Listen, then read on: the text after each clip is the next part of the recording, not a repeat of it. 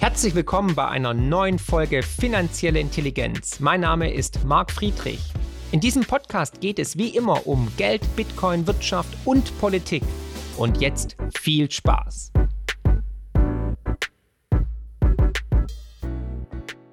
Herzlich willkommen zu einer neuen Folge Marc spricht mit. Heute Henrik M. Broder. Herr Broder, schön, dass Sie da sind. Vielen Dank. Es ist mir eine große Ehre, dass wir uns endlich mal persönlich kennenlernen. Wir kennen uns schon lange durch Artikel, durch Bücher und so weiter, aber zum ersten Mal haben wir uns jetzt persönlich getroffen und es sind ja wirklich turbulente historische Zeiten. Ich denke mal, auch Sie haben schon eine längere Lebensspanne jetzt hinter sich, können sagen, dass wir gerade in außergewöhnlichen Zeiten leben. Oder wie ist gerade Ihre Zusammenfassung des Status quo? Naja, der Status quo ist ziemlich einfach. Es ging über den vom Leichtsinn aus über den Unsinn zum Schwachsinn. Es hat eine gewisse Eskalation stattgefunden. Und dass Sie gerade höflicherweise von einer langen Lebensspanne bei mir gesprochen haben, ich bin einfach alt. Aber weise.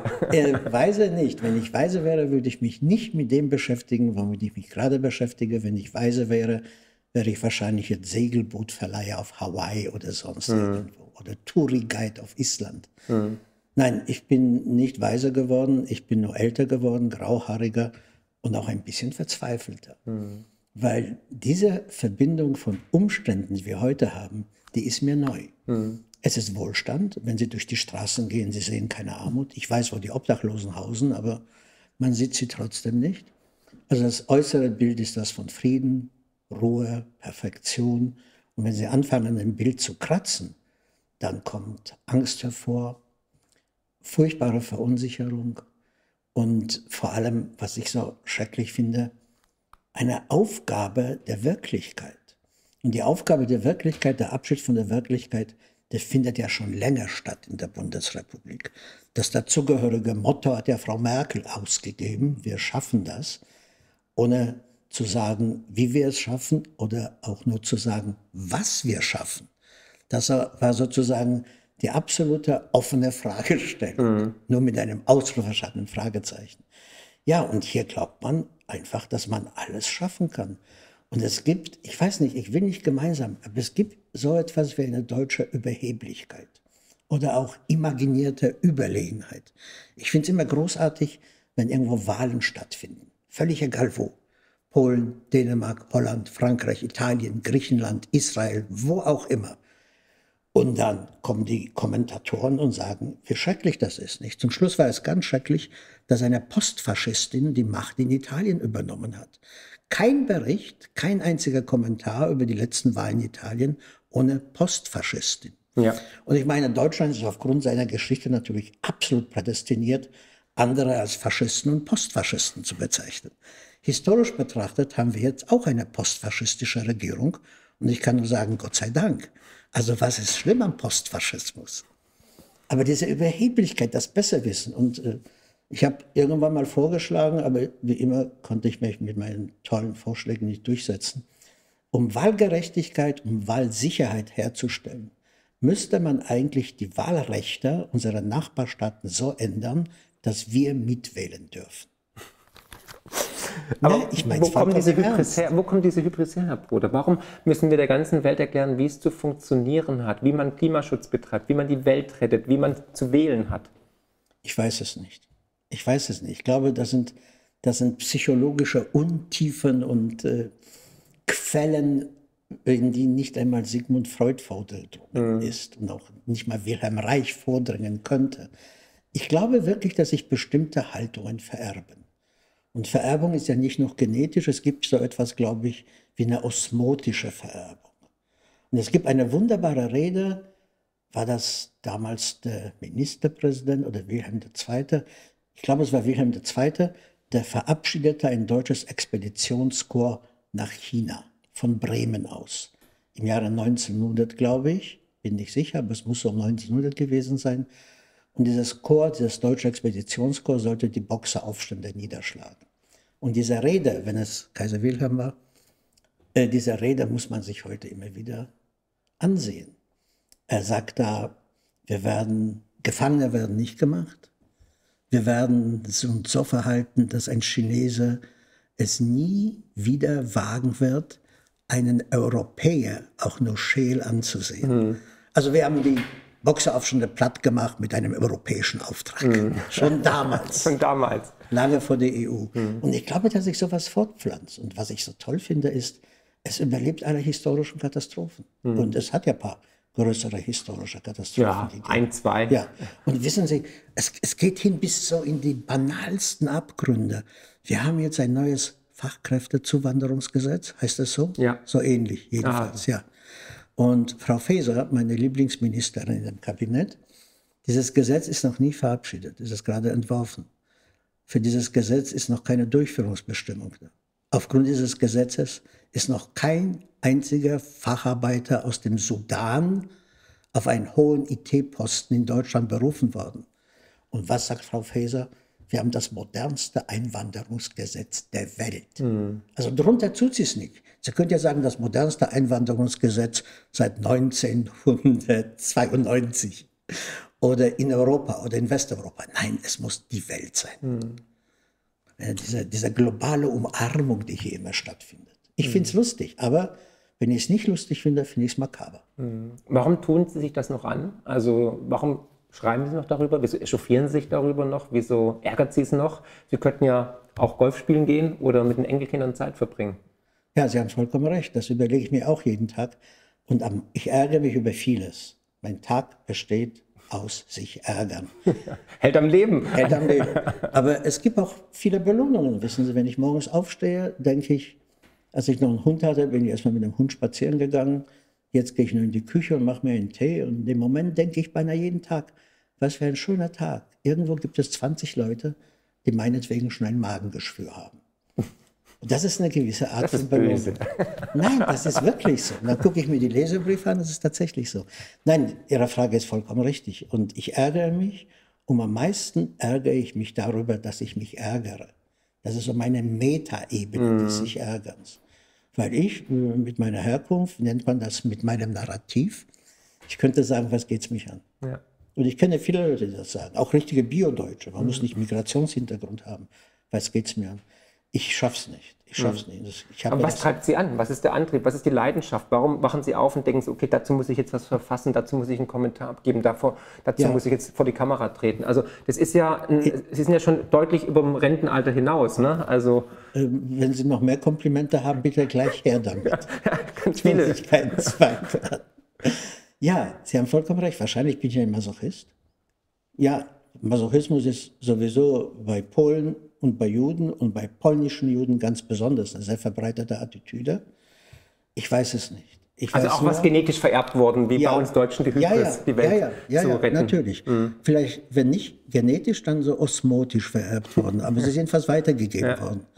Und dann ist es so, dass es so meine Art von Therapie ist. Mhm. Wenn ich nicht schreibe, wenn ich mich nicht aufrege, wenn ich das unterdrücke, dann werde ich davon krank. Ja. Und das meine ich wirklich. Ja. Ich habe das mal versucht, es ist mir nicht bekommen. Mhm. Und es, hat, es macht ja auch Spaß. Ja. Ich bin ja hier nicht, verstehen Sie, auf einem Vendetta-Trip. Zwischendurch habe ich auch gedacht, ja, ich will jetzt Rache nehmen, weil Mutter war im Lager, Vater auch. Alles Quatsch. Mhm. Alles Quatsch. Wissen Sie, wenn ich eine wohlbehütete Kindheit gehabt hätte von zwei Blumenhändlern oder von zwei Leuten, die mit gebrauchten Küchengeräten handeln, wäre ich genauso geworden. ja. Nein, ich weiß es nicht. Ich halte es mhm. ohnehin für gesünder, sich aufzuregen, sich nicht aufzuregen. Und wenn ich dann sehe, wie krank einige meiner Freunde sind, das Aufregen schon hinter sich gebracht haben, dann doch lieber aufregen. Absolut. Und ich, ich wirklich, ich habe keinen Grund, mich zu beschweren. Ich kriege wunderbare, wunderbare Leserbriefe, wunderbare Zuschriften. Neulich habe ich fast einen Radfahrer überfahren. Äh, nicht absichtlich. Ja. Aber ich bog langsam um die Ecke und ich habe ihn nicht gesehen. Und er kam dann hinterher, klopfte an die Scheibe an meinem Auto. Ich kurbelte die Scheibe runter und er sagt, Sie hätten beinahe Herr Bruder. I made his day. Ja, ne? definitiv. Von Ihnen wäre ich doch gerne überfahren. Ja. War wunderbar. Wir haben gelacht. Sehr schön. Das war alles okay. Das finde ich eine schöne Belohnung. Ja. Ja. Also ich gehöre wirklich nicht, nicht, dass ich missverstehe. Ich bin jetzt hier kein Jammerlappen. Es gibt viele Leute, die ständig darüber erzählen, wie schlecht sie behandelt mhm. werden, wie sie über den Tisch gezogen. Ich nicht. Mhm. Kann mich überhaupt nicht beklagen. Leute also, sind gut zu mir. Ja, ja ich glaube auch tatsächlich, das wissen die Leute zu honorieren. Und wenn man sich auch tatsächlich aufregt oder sich dem Zeitgeschehen sozusagen ähm, ja, hergibt und auch das beobachtet und kommentiert, das hält einen tatsächlich jung, besser als wenn man dann irgendwie fatalistisch ja. sagt, ach, ich kann sowieso nichts ändern ja. und dann mache ich über meine Sachen, man altert dann, glaube ich, doch schneller. Ja. Das ist auch eine Energie, ne, die da, sich aufregen ist Energie, sich aufräumen und sich echauffieren und das dann auch zu Papier zu bringen oder gut äh, rauszukündigen, genau ist besser das. als äh, Gallensteine zu bekommen oder irgendeinen genau Krebs. Das, das ist eine Art von Eigentherapie. Genau, genau, genau. Und das kann man mögen oder kann man nicht mögen. In den letzten Jahren hat sich ja der, der Meinungskorridor, aber auch der Diskussionskorridor immer weiter verengt. Also es gab immer ein Narrativ, das war die heilige Kuh. Und wenn jemand ein anderes Narrativ hatte, was sie ja oft hatten, dann war das eigentlich schon immer sozusagen dann ein Punkt, um jemanden zu diffamieren oder in der Art Zersetzungsstrategie zu stigmatisieren. Also man durfte eigentlich gar nichts anderes sagen. Aber lebt denn nicht die Demokratie eigentlich von Diskurs und Pluralismus? Ja, natürlich. natürlich. Wie konnte es so weit kommen, Herr Bruder? Ich meine, Sie haben da ja schon einiges an Erfahrung. Also es hat relativ früh angefangen. Wann war das? Weiß ich nicht. Okay. Weiß ich nicht. Ich weiß es wirklich nicht. Das meiste, was ich wissen möchte, weiß ich nicht. Es hat wahrscheinlich was mit der Wiedervereinigung zu ah, tun. Ah, okay, so weit schon zurück. Ja, mhm. mindestens, ja. mindestens. Und das zweite historische Datum, das, glaube ich, uns alle destabilisiert hat, war 9-11. Mhm. Wir haben gesehen, was möglich ist. Hinterher musste das große Verständnis für den Islam ausbrechen, weil wir uns damals schon klar gemacht hätten, was für eine Gefahr aus dem Islam uns bedroht dann hätten wir vielleicht ein bisschen unser kommodes Leben einschränken müssen. Aber ich glaube, es begann wirklich mit der Wiedervereinigung, was übrigens toll war. Ich war auch dafür. Ich fand das bewegend Wer nicht? rührend. Einige meiner linken Freunde waren nicht dafür. Sie fanden, ja, ja, sie fanden, dass Grass recht hatte. Also er sagte, ah, okay. die deutsche Teilung ist die Straße für Auschwitz. Mhm. Man kann dagegen nichts sagen, weil wenn Sie was dagegen sagen, befassen sich schon mit diesem Schwachsinn. Das geht nicht. Das stimmt, aber es war eine doppelte Bankrotterklärung der Linken, weil ja auch der Sozialismus gescheitert war. Ja, genau. Ja. Naja, ich weiß nicht. An sich war es eine erfreuliche Entwicklung. Absolut, Die, die, Linke steht heute ohne Hosen, ohne Unterhosen da und man kann nicht mal. Aber ist in der Regierung, Herr Broder, wie konnte es denn so weit kommen, dass die Sozialisten jetzt sogar den Kanzler stellen? Ja, Sie sagen, die Sozialisten stellen den Kanzler. Das will ich schon mal in Frage stellen, bevor Sie den Kanzler dahin stellen. Das ist kein Sozialismus mehr, aber es wäre auch okay. Die skandinavischen sozialdemokratischen Parteien sind auch keine Sozialisten. Ich glaube, der Sozialismus war, genauso wie das Christentum oder der Zionismus, eine sehr vernünftige Sache, um etwas aufzubauen, um zu einem bestimmten Status quo zu kommen. Aber man kann das nicht ad infinitum pflegen. Das geht nicht. Also irgendwann muss man auf den Boden der Realität zurückkommen. Und äh, hier ist die Realität aus diesem Land vollkommen verschwunden. Mhm. Es, gibt, es gibt so kleine Beispiele, die ich auch wahnsinnig schätze. Im letzten Jahr oder im vorletzten Jahr sollten 400.000 Wohnungen gebaut werden. Und eigentlich wussten alle, dass es nicht klappen wird. Und dann äh, hat Frau Geiwitz, ich glaube, mhm. unsere ja. charismatische Wohnungsbauministerin heißt so. Ja. Ich verwechsel sie immer mit dem Ort Gleiwitz, wo der erst Zweite Weltkrieg angefangen hat. Frau Gleiwitz hat hingestellt und hat gesagt, wir werden dieses Ziel nicht erreichen, aber wir halten daran fest. Und das war der Sieg der DDR, nicht ja. wahr?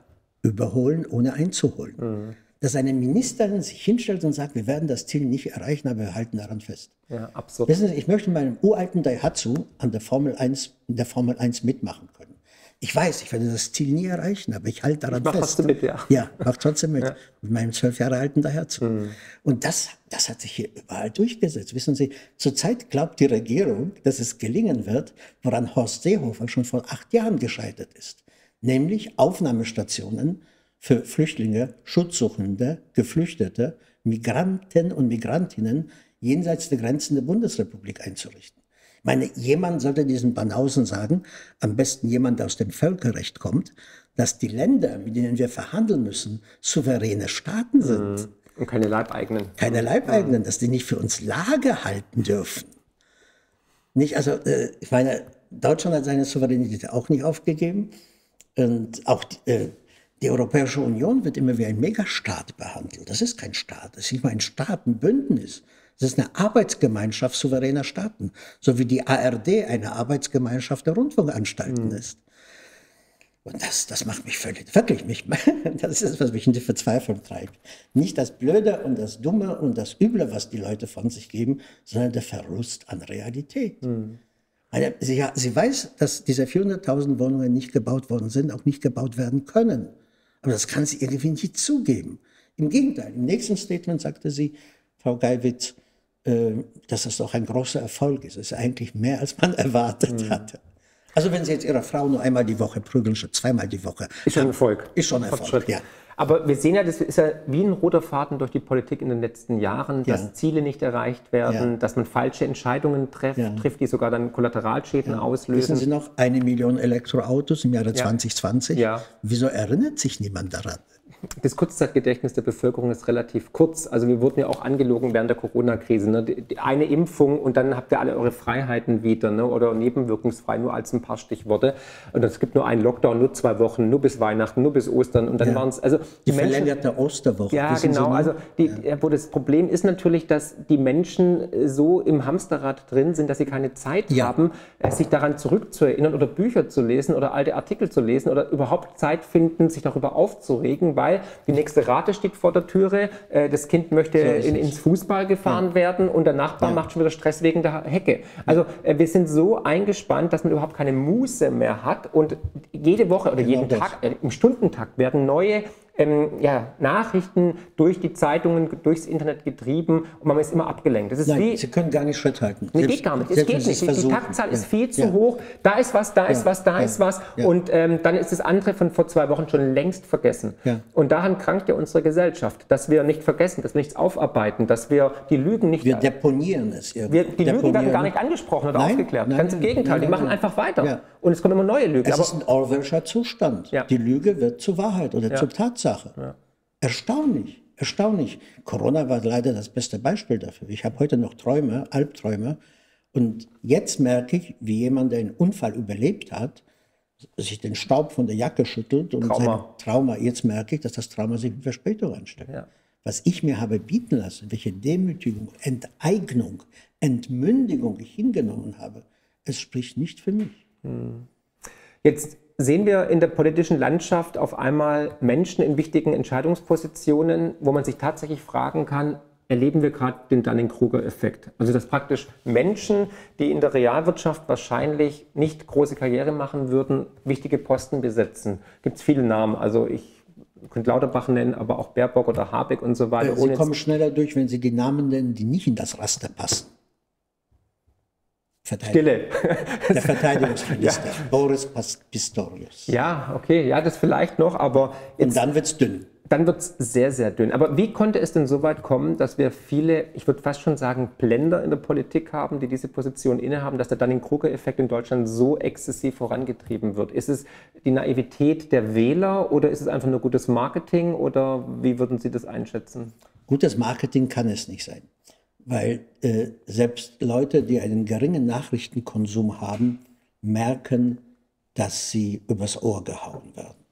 Wissen Sie, wenn der Mindestlohn um 41 Cent, der gesetzliche Mindestlohn, um 41 Cent pro Stunde erhöht wird, mit der fantastischen Aussicht, dass im nächsten Jahr die Erhöhung wieder kommt und wieder 41 Cent betragen mhm. wird, wenn Sie das hochrechnen, sind das ungefähr drei Euro pro Tag Dafür kriegen sie nirgendwo mehr einen Espresso in der Stadt. Mhm. Und wenn die Leute das hinnehmen, dann zeigt das, dass bereits eine Gehirnwäsche stattgefunden hat, die, ich fürchte, nicht reversibel ist. Und von diesen Beispielen gibt es jede Menge. Es fängt nicht nur mit diesen 41 Cent an, nicht? Es fängt zum Beispiel damit an, dass die Bundesrepublik einen Kredit an Afghanistan überwiesen hat in Höhe von 600 Millionen Euro. Das ist bei normalen Leuten nicht angekommen. Wenn ich das irgendwo erzähle, es geht weiter mit unserer wunderbaren, charismatischen Ministerin für Entwicklungshilfe, Frau Schulze, glaube ich. Die hat so als Begrüßungsgeschenk auf ihrer letzten Reise nach Brasilien für Herrn Lula 200 Millionen Euro im Gepäck gehabt. 200 Millionen Euro, das ist sowas wie für uns beide vielleicht 20 Euro oder 200 mhm. Euro. Darüber wird nicht geredet. Aber dann wird den Leuten der Mindestlohn um 41 Cent pro Stunde erhöht. Und das verstehe ich nicht. Irgendwann muss so die Meuterei auf der Bounty doch beginnen. Und sie findet nicht statt. Und den Grund haben Sie gerade wunderbar gesagt. Leute sind beschäftigt. Sie sind einfach damit beschäftigt, ihr tägliches Leben zu organisieren. Und äh, ich habe eine Tochter und die Tochter hat eine Familie und ich sehe, wie es funktioniert. es sehe, es ist frühes Aufstehen, frühes zu Bett gehen, dazwischen Kinder versorgen und ein bisschen vielleicht Sport in der Freizeit. Aber Leute kommen nicht dazu nachzudenken. Mhm. Und inzwischen denke ich, das ist das Konzept. Also Bis vor kurzem dachte ich, es ist so, Leute wollen nicht, Leute mögen nicht, sind von Natur aus bescheiden. Nein, sie sollen nicht nachdenken. Mhm. Das Problem, das Sie gerade genannt haben, das ist in Deutschland schon eine ganze Weile dominant. Wir haben ein Personalproblem. Fachkräftemangel in der Politik. Ja, ja, ja. Schauen Sie, es ist wahnsinnig schwierig, es ist bis heute nicht gelungen, Thomas Gottschalk zu ersetzen. Und auf dieser Weise wurde Herr Scholz Kanzler. Ich meine, ein schöneres Beispiel für den Personalnotstand in der Bundesrepublik kann es kaum geben. Und ich glaube nicht, dass es die Leute nicht gibt. Die gibt es ja. Sie haben hier genug begabte Ökonomen, Soziologen, Historiker. Also ich meine jetzt nicht Harald Welzer oder Richard David Precht, von mhm. denen rede ich jetzt nicht. Es gibt genug begabte Leute. Ich wundere mich, wenn ich alles lese und höre. Aber natürlich gehen die, in die nicht in die Politik. Die müssen ja völlig irre sein. Ja. Völlig irre. Und so irre kann man nicht sein. Mhm. Ich habe neulich überlegt, in die SPD einzutreten, aber nur, um gleich wieder auszutreten. Dann hätte ich überall rumtönen können, ich habe die SPD verlassen. das ist auch gutes Marketing. Ja. Das bedeutet aber, dass es noch sehr, sehr, sehr lange dauern kann, ja. bis es zu einem Wandel kommt. Also der Kaugummi sich in die Länge ziehen wird, weil die Menschen nicht aufwachen, wenn, wenn, überhaupt. Wenn überhaupt. Das heißt, ja. wir reden dann nochmal von 10, 15, 20 Jahren oder was denken Sie, wie lange das Ganze noch geschaukelt werden kann? Also äh, ich will über diese Fantasien nicht reden, weil mit 75 ist meine Erwartung begrenzt und ich möchte eigentlich, ich möchte es eigentlich, möchte den Tag erleben, da Claudia Roth nicht mehr in der Politik mitmacht. Das würde so meinen Respekt für die Deutschen wesentlich erhöhen. Aber ich fürchte, es wird nicht klappen. Und er hat irgendwann eingesetzt, dass die Unfähigsten sich an die Spitze durchgearbeitet haben. Warum das so ist, weiß ich nicht. Ich kann es nur vermuten. Ich habe so die Erfahrungen gemacht, als ich noch ganz jung war und äh, im SDS äh, bisschen aktiv war. Also ich bin da eigentlich nur hingegangen, weil da eine Freundin war, die ich sehr verehrte. So mhm. wurde ich ein Mitläufer des Sozialistischen Deutschen Studentenbundes. Und ich kann mich noch an ein paar Sitzungen erinnern. Und es haben sich immer die durchgesetzt, die das fetteste und das widerstandsfähigste Sitzfleisch hatten die haben uns ausgesessen, mhm. also die andere Meinung waren. Ja. Und das findet hier auch statt. Schauen Sie die Inszenierung zu Corona-Zeiten oder auch danach, die nächtelangen Sitzungen, wo sie um 5 Uhr mhm. mit roten Augen. Also äh, ich weiß, wenn ich äh, auf der Schule das ist eine meiner prägenden Erinnerungen, wenn auf der Schule Aufsätze geschrieben werden mussten. Und ich habe so den Aufsatz in einer halben Stunde so hingeschludert. Der war so drei, vier oder sowas. Mhm. Dann habe ich den in einer halben Stunde hingeschludert, bin aber die nächsten vier Stunden sitzen geblieben und habe bedeutungsvoll am Bleistift gekaut. Das war immer eins oder zwei. Es wurde nicht das Ergebnis belohnt, es wurde die Mühe belohnt. Und damals gab es in den Zeugnissen wirklich noch diese Phrase, hat sich immer Mühe gegeben. Mhm. Also völlig unzureichend. Er war stets bemüht. Ja, ja. er war stets bemüht. Und dass Leute wie Frau äh, Roth oder Frau Göring-Eckardt äh, ja. äh, zu diesen hohen Ämtern kommen Wahnsinn. konnten, es tut mir furchtbar leid. Es spricht gegen das Land. Mhm. Es spricht gegen die Schwarmintelligenz, gegen die kollektive Vernunft. Es spricht gegen alles. Aber vielleicht gibt es dafür doch eine halbwegs logische Erklärung. Ich bin eigentlich immer zur Wahl gegangen, fast immer. Aber da, wo ich nicht zur Wahl gegangen bin, weil ich gerade im Ausland war oder sowas, mhm. habe ich mir gedacht, die machen das schon. Pustekuchen. Die Sie sind schuld. Ja. Sie sind ja. schuld. Sie hätten wählen sollen. Ja, ich bin die letzten Male ja auch zur Wahl gegangen. Ja, aber, aber dieses, dieses Urvertrauen, das wir in den 60er, 70er Jahren hatten, im Prinzip ist es egal, ob Willy Brandt regiert oder Helmut Kohl, die Parameter der Meinungskorridor, das war ohnehin sehr eng. Also die werden das schon machen. Und dieses Urvertrauen ist verloren gegangen. Und zwar nicht nur bei Idioten wie mir, Einzelidioten, sondern generell. Früher haben wir den Leuten zugetraut, dass sie es wenigstens gut meinen. Heute wissen wir, sie wollen damit nur davonkommen. Mhm. Das ist ein wesentlicher Unterschied. Mhm. Und ich erlebe das ganz oft. Die Leute haben das Grundvertrauen verloren. Und ich glaube, dass sie in einem demokratischen Rechtsstaat auch ein paar metaphysische Motive brauchen, nämlich Vertrauen zum Beispiel. Das ist die Grundlage eigentlich. Das ist die Grundlage. Ins Geldsystem, in ja. die Wirtschaft, aber vor allem in die Politik. Ja, und heute höre ich immer wieder, dass Leute sagen, wenn es um Missstände in der Bundesrepublik geht, von denen es ja einige gibt, und das ist auch vollkommen normal. Der perfekte Staat ist noch nicht erfunden mhm. worden. Es wird ihn auch nie geben. Aber ich höre heute immer wieder, dass Leute sagen, ja, eigentlich müssten wir dankbar sein, dass es uns so gut geht. Wenn wir sehen, was in anderen Ländern, ich lehne jede Dankbarkeit ab. Ich zahle hier Steuern. Die Leute, die an der Macht sind, sind meine Angestellten. Wenn sie Mist bauen, behandle ich die so wie meine Autowerkstatt. Ich gehe zu einer anderen Werkstatt. Mhm. Aber man verlangt von mir, der mündige Bürger kommt lange nicht mehr vor in den Reden, nicht wahr? Das ist irgendwie ja. abgeschafft. Man verlangt von mir oder macht mir das Angebot, ich soll dankbar sein. Wofür soll ich dankbar sein? Dass morgens um fünf vielleicht der Postbote klingelt, aber nicht die Polizei, dass ich Rechtsschutz habe, dass mein Anwalt äh, mich so vertreten kann, wie er es für richtig hält und nicht so wie beim Nawalny, ich bin für die demokratischen Grundrechte, die wir genießen, nicht dankbar. Ich halte die für selbstverständlich. Ich erwarte auch von unseren Kindern keine Dankbarkeit dafür, dass ich sie nicht geschlagen habe. Mhm. Das ist eine Untertanenmoral, ja. die sich eingebürgert hat. Wir sollen dankbar sein. Nein, ich finde, diejenigen, die in der Regierung sitzen, sollten oder, dankbar sein. die sollten dankbar sein, mhm. dass wir sie da lassen. Mhm. Aber warum lassen wir sie da? Weil äh, Sie haben jetzt gesagt, wir können eine andere Werkstatt wählen, aber wir können natürlich auch andere Parteien wählen. Aber ob wir jetzt die CDU an der Macht haben oder die Grünen oder die SPD oder ähm, die FDP. Völlig Schnuppe. Genau. Ja. ja. Nein, es gibt keine andere Werkstatt. Also ich muss dann mit meinem, mit meinem uralt Daihatsu äh, in die eine Werkstatt gehen, von der ich bislang weiß, dass sie gut arbeitet. Aber wenn Sie schon hören, dass es Leute gibt, die immer sagen, die demokratischen Parteien. Also Josef Schuster vom Zentralrat der Juden hält keine Rede, ohne auf den Zusammenschluss der demokratischen Parteien hinzuweisen. Ich meine, das setzt voraus oder daraus folgt, es gibt auch undemokratische Parteien. Kenne ich jetzt keine. Also, weil alle Parteien, die hier gewählt werden, sind ja demokratisch, oder? Ganz genau. Ja. Die sind nach demokratischen Prozedere mhm. an die Macht gekommen, sagen wir, gewählt werden. Legitimiert wurden vom Wähler. Vom ja. Wähler, mhm. ja. Und dann passiert das Unerhörte. Wissen Sie, nicht Adolf Hitler kommt aus dem Exil in Argentinien zurück und nicht Tagebücher von Josef Goebbels werden jetzt in den Volkshochschulen des Landes gelesen. Nein, es passiert etwas viel Schlimmeres. Ein AfD-Mann wird zum Landrat mhm. gewählt. In einer Gemeinde, der Namen noch niemand jemals gehört hat. Eine bundesweite Aufregung. Mhm. Und jetzt soll seine Kredibilität, seine demokratische Glaubwürdigkeit post festum nach der Wahl untersucht werden. Kann ich nur sagen, Leute, dann müssen die, müsste die Gesinnungsprüfung vor der Wahl einführen. Mhm.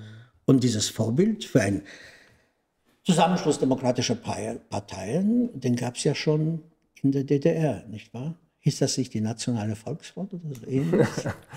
ja, aber jetzt, jetzt sehen wir dieses Problem. Das ist eine, Entschuldigung, das ja. ist eine demokratische Degeneration. Ja, das ist es. Ähm, jetzt sehen wir ja, dass man sich sehr echauffiert, dass jetzt die AfD in den Umfragen bei 20 Prozent ist.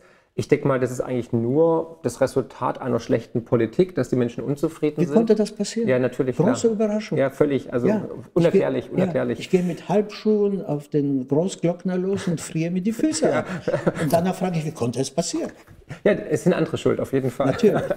ähm, Wäre es nicht die einfachste Lösung, die AfD wieder auf, was ich, unter 10 Prozent zu bekommen, wenn die Politik sich einfach besinnt, wieder gute Politik für die Menschen zu machen und nicht gegen die Mittelschicht, gegen, gegen die, die Bürger? Also es wäre doch die einfachste, also die haben es doch selber in der Hand eigentlich de facto. Also die Politik, die Regierung könnte doch selber sozusagen die AfD wieder kleiner bekommen, indem sie einfach wieder gute Politik macht für die für die Bevölkerung. Wenn ich mich recht erinnere, war es das, was Herr Merz versprochen hat. Er wollte die AfD halbieren. Ich habe schon damals gedacht, gewagtes Versprechen. Mhm. Mal gucken, wie aus der Falle rauskommt. Was Sie gerade vorgeschlagen ist genau das, vorgeschlagen haben, ist genau das, was in den skandinavischen Ländern funktioniert hat. Es gab doch plötzlich populistische Parteien oder noch schlimmer rechtspopulistische Parteien oder davon die Steigerung nationalpopulistischer Parteien. Welche Partei ist nicht populistisch übrigens? Was Alle. Also Populismus, muss man erklären, kommt aus dem Lateinischen, heißt eigentlich für das Volk. Ne? Ja, also ja. ist eigentlich nichts Schlechtes. Ne? Ja, es wird halt nur schlecht geframed. Das wird dieses, dieses Framing. Framing, ja. ja. Naja, und in Skandinavien hat das geklappt. Da sind äh, rechte Parteien bei Wahlen gut weggekommen, die haben gut abgeschnitten. Und was ist das Ergebnis? Dass die sozialdemokratischen Parteien jetzt ihr Programm klauen bei den rechten Parteien exakt. und plötzlich sind die Sozialdemokraten die Guten wieder wählbar, ja, ja. wieder wählbar. Mhm. Ich würde ja auch sofort die SPD wählen, aber nicht diese. Oder nicht die SPD mit diesem Programm. Brauchen wir eine Amtszeitbeschränkung von Politikern? Ja, unbedingt. Mhm. Unbedingt. Zwei Legislaturperioden. Maximal. Maximal. Und brauchen wir auch ein, ja, eine Qualifikationseignung irgendwie, dass man sagt, man muss die Politiker wählen, die auch davon vielleicht eine Ahnung haben? Oder ja. brauchen wir auch eine Haftung, dass man sagt, wenn jemand während seiner Amtszeit Bullshit baut, dass man ihn auch sofort abwählen kann oder seine Bezüge gestrichen werden? Ich weiß es nicht. Das wird mir dann zu kompliziert. Aber, Aber eine gewisse Qualifikation müsste gegeben sein. Und das heißt nicht Hochschulstudium äh, mhm. oder vier Jahre Studien südmalaysischer Begräbnisbräuche. Oder Gendern. ja. Oder Gendern, ja. ja. Nein, hier können Sie jeden Unsinn durchsetzen. Ich weiß auch gar nicht, wie das Gendern zustande gekommen ist. Ich, ich habe mir, mir, das setzt meine Erinnerung aus. Früher war auf einmal ein, da, ne? Auf einmal da. Ja. Früher wäre es eine Lachnummer gewesen, wenn in den Nachrichten gesagt worden wäre, die Waldbesitzenden von Bayern. Mhm. Es gibt nicht mal mehr Besitzer und Besitzerinnen, es gibt nur noch die Waldbesitzenden. Mhm. Ich meine, mehr verbale Idiotie kann es doch nicht geben. Es gibt noch eine Steigerung, das ja. ist mein Favorite, nämlich Samenspenderinnen. Wunderbar. Ja, es gibt noch was Besseres. Ja. Die Kommandanten und Kommandantinnen der Hamas im Gazastreifen. Ja, das absurd. Ja. Das war der absolute Top, nicht wahr? Ja, aber schauen Sie, ähm, das, ist ja, das ist ja noch nicht alles. Ähm, es ist ja nicht nur, dass die Politiker unfähig sind, und zwar gewollt unfähig. Meint Sie wirklich, ist es gewollt? Ja. Oder ist es einfach nur Inkompetenz? Vielleicht eine Mischung aus beidem. Ja. Weil gewollt heißt ja, es wäre bösartig mit Absicht. Entschuldigen Sie, aber jemand wie Frau Geiwitz oder Herr Özdemir oder unsere charismatische Frau Paus, die müssen doch wissen, dass sie nichts wissen. Die müssen doch wissen. Und ich bin sehr für eine gewisse Art von, wissen Sie, was man als Zumutung empfindet gegenüber Zuwanderern. Ich finde, man müsste die gleichen Qualitätskriterien an Politiker und an Abgeordnete ansetzen. Eine Abgeordnete, die nicht weiß, wer Bismarck ist, gehört nicht ins Parlament. Ich weiß, das klingt sehr rigide und ich bin selbst ein Studienabbrecher. Ich würde wahrscheinlich die Prüfung zum Bundestagspförtner nicht bestehen. Aber wer nicht weiß, wer Bismarck ist, ich bitte Sie. Hm. Klaus Wowereit musste lange nachdenken, als er mal gefragt wurde, wofür die Siegessäule in Berlin steht. Ja, das ist schon peinlich, ja. Zumeist der letzte Krieg war, den wir gewonnen haben. Allein deswegen müsste man sich in 1870, 71 erinnern. Nein, ich würde auch nicht zu einem Zahnarzt gehen, wissen Sie, der sein Examen in, in der Mongolei gemacht hat. Da würde ich, äh, nichts gegen die Mongolen, bitte. die einzige Minorität, die hier noch nicht geschützt wird. Ja. Aber wann, wann, wann, kam das denn alles, dass wir auf einmal angefangen haben, Pronomen zu verwenden, der, der, der Pride Month, also die Regenbogenflagge? Weil ich habe auch überlegt, das ist ja gar nicht so lang, das kann nicht so lange her sein. Letztes Nein. Jahr gab es noch kein äh, Pride Month. Also, wer, wer, verordnet, wer verordnet das? Ja. Wer führt das ein? Ist es, ist es die Politik? Ist es eine Interessensgruppe? Ist es eine NGO? Also warum auf einmal diese, dieses, dieses Woke? Wo kommt das Woke auf einmal her? Keine Ahnung, leider aus Amerika. Das tut ja, mir am meisten weh. Ja, äh, ich, es, gibt dafür, es kann dafür vielleicht eine Erklärung geben. Ich ich habe keine, ich habe nur Vermutungen. Wissen Sie, es muss immer irgendwelche Bindemittel geben. Und hervorragende Bindemittel sind zum Beispiel jeder Schuss ein Russ, jeder Stoß ein Franzos. Mhm. Oder an allem sind die Juden schuld. Mhm. Machen Sie mal übrigens heute einen Test. Fragen Sie jemand oder sagen Sie jemand ganz beiläufig, sagen Sie mal auf einer Party, an allem sind die Juden und die Radfahrer schuld. In neun von zehn Fällen werden die Leute fragen, wieso die Radfahrer? ja, hoffe mal nicht. Nein, im Ernst. Ja, ich habe es ausprobiert. Echt? Ich bin ein echter Empiriker. Ja, ja, Und viele dieser Möglichkeiten sind entfallen. Sie können heute sich nicht über das perfide Albion aufregen und ich glaube, die Frage von Elsass-Lothringen ist gelöst, nicht wahr? Ich weiß nicht, wem es gerade gehört. Es geht ja immer hin und her. Und eine Gesellschaft braucht dann, was unser Herr Scholz als Zusammenhalt bezeichnet, und dann will er auch, dass wir uns alle unterhaken. Also für mich ist die Vorstellung, mich mit Fremden zu unterhaken, geradezu obszön. Ich will das nicht. Aber das ist übergriffig, ja. Übergriffig, vollkommen ja. übergriffig. Und weil es diese klassischen Möglichkeiten nicht gibt, weil es auch keine Sündenböcke mehr gibt.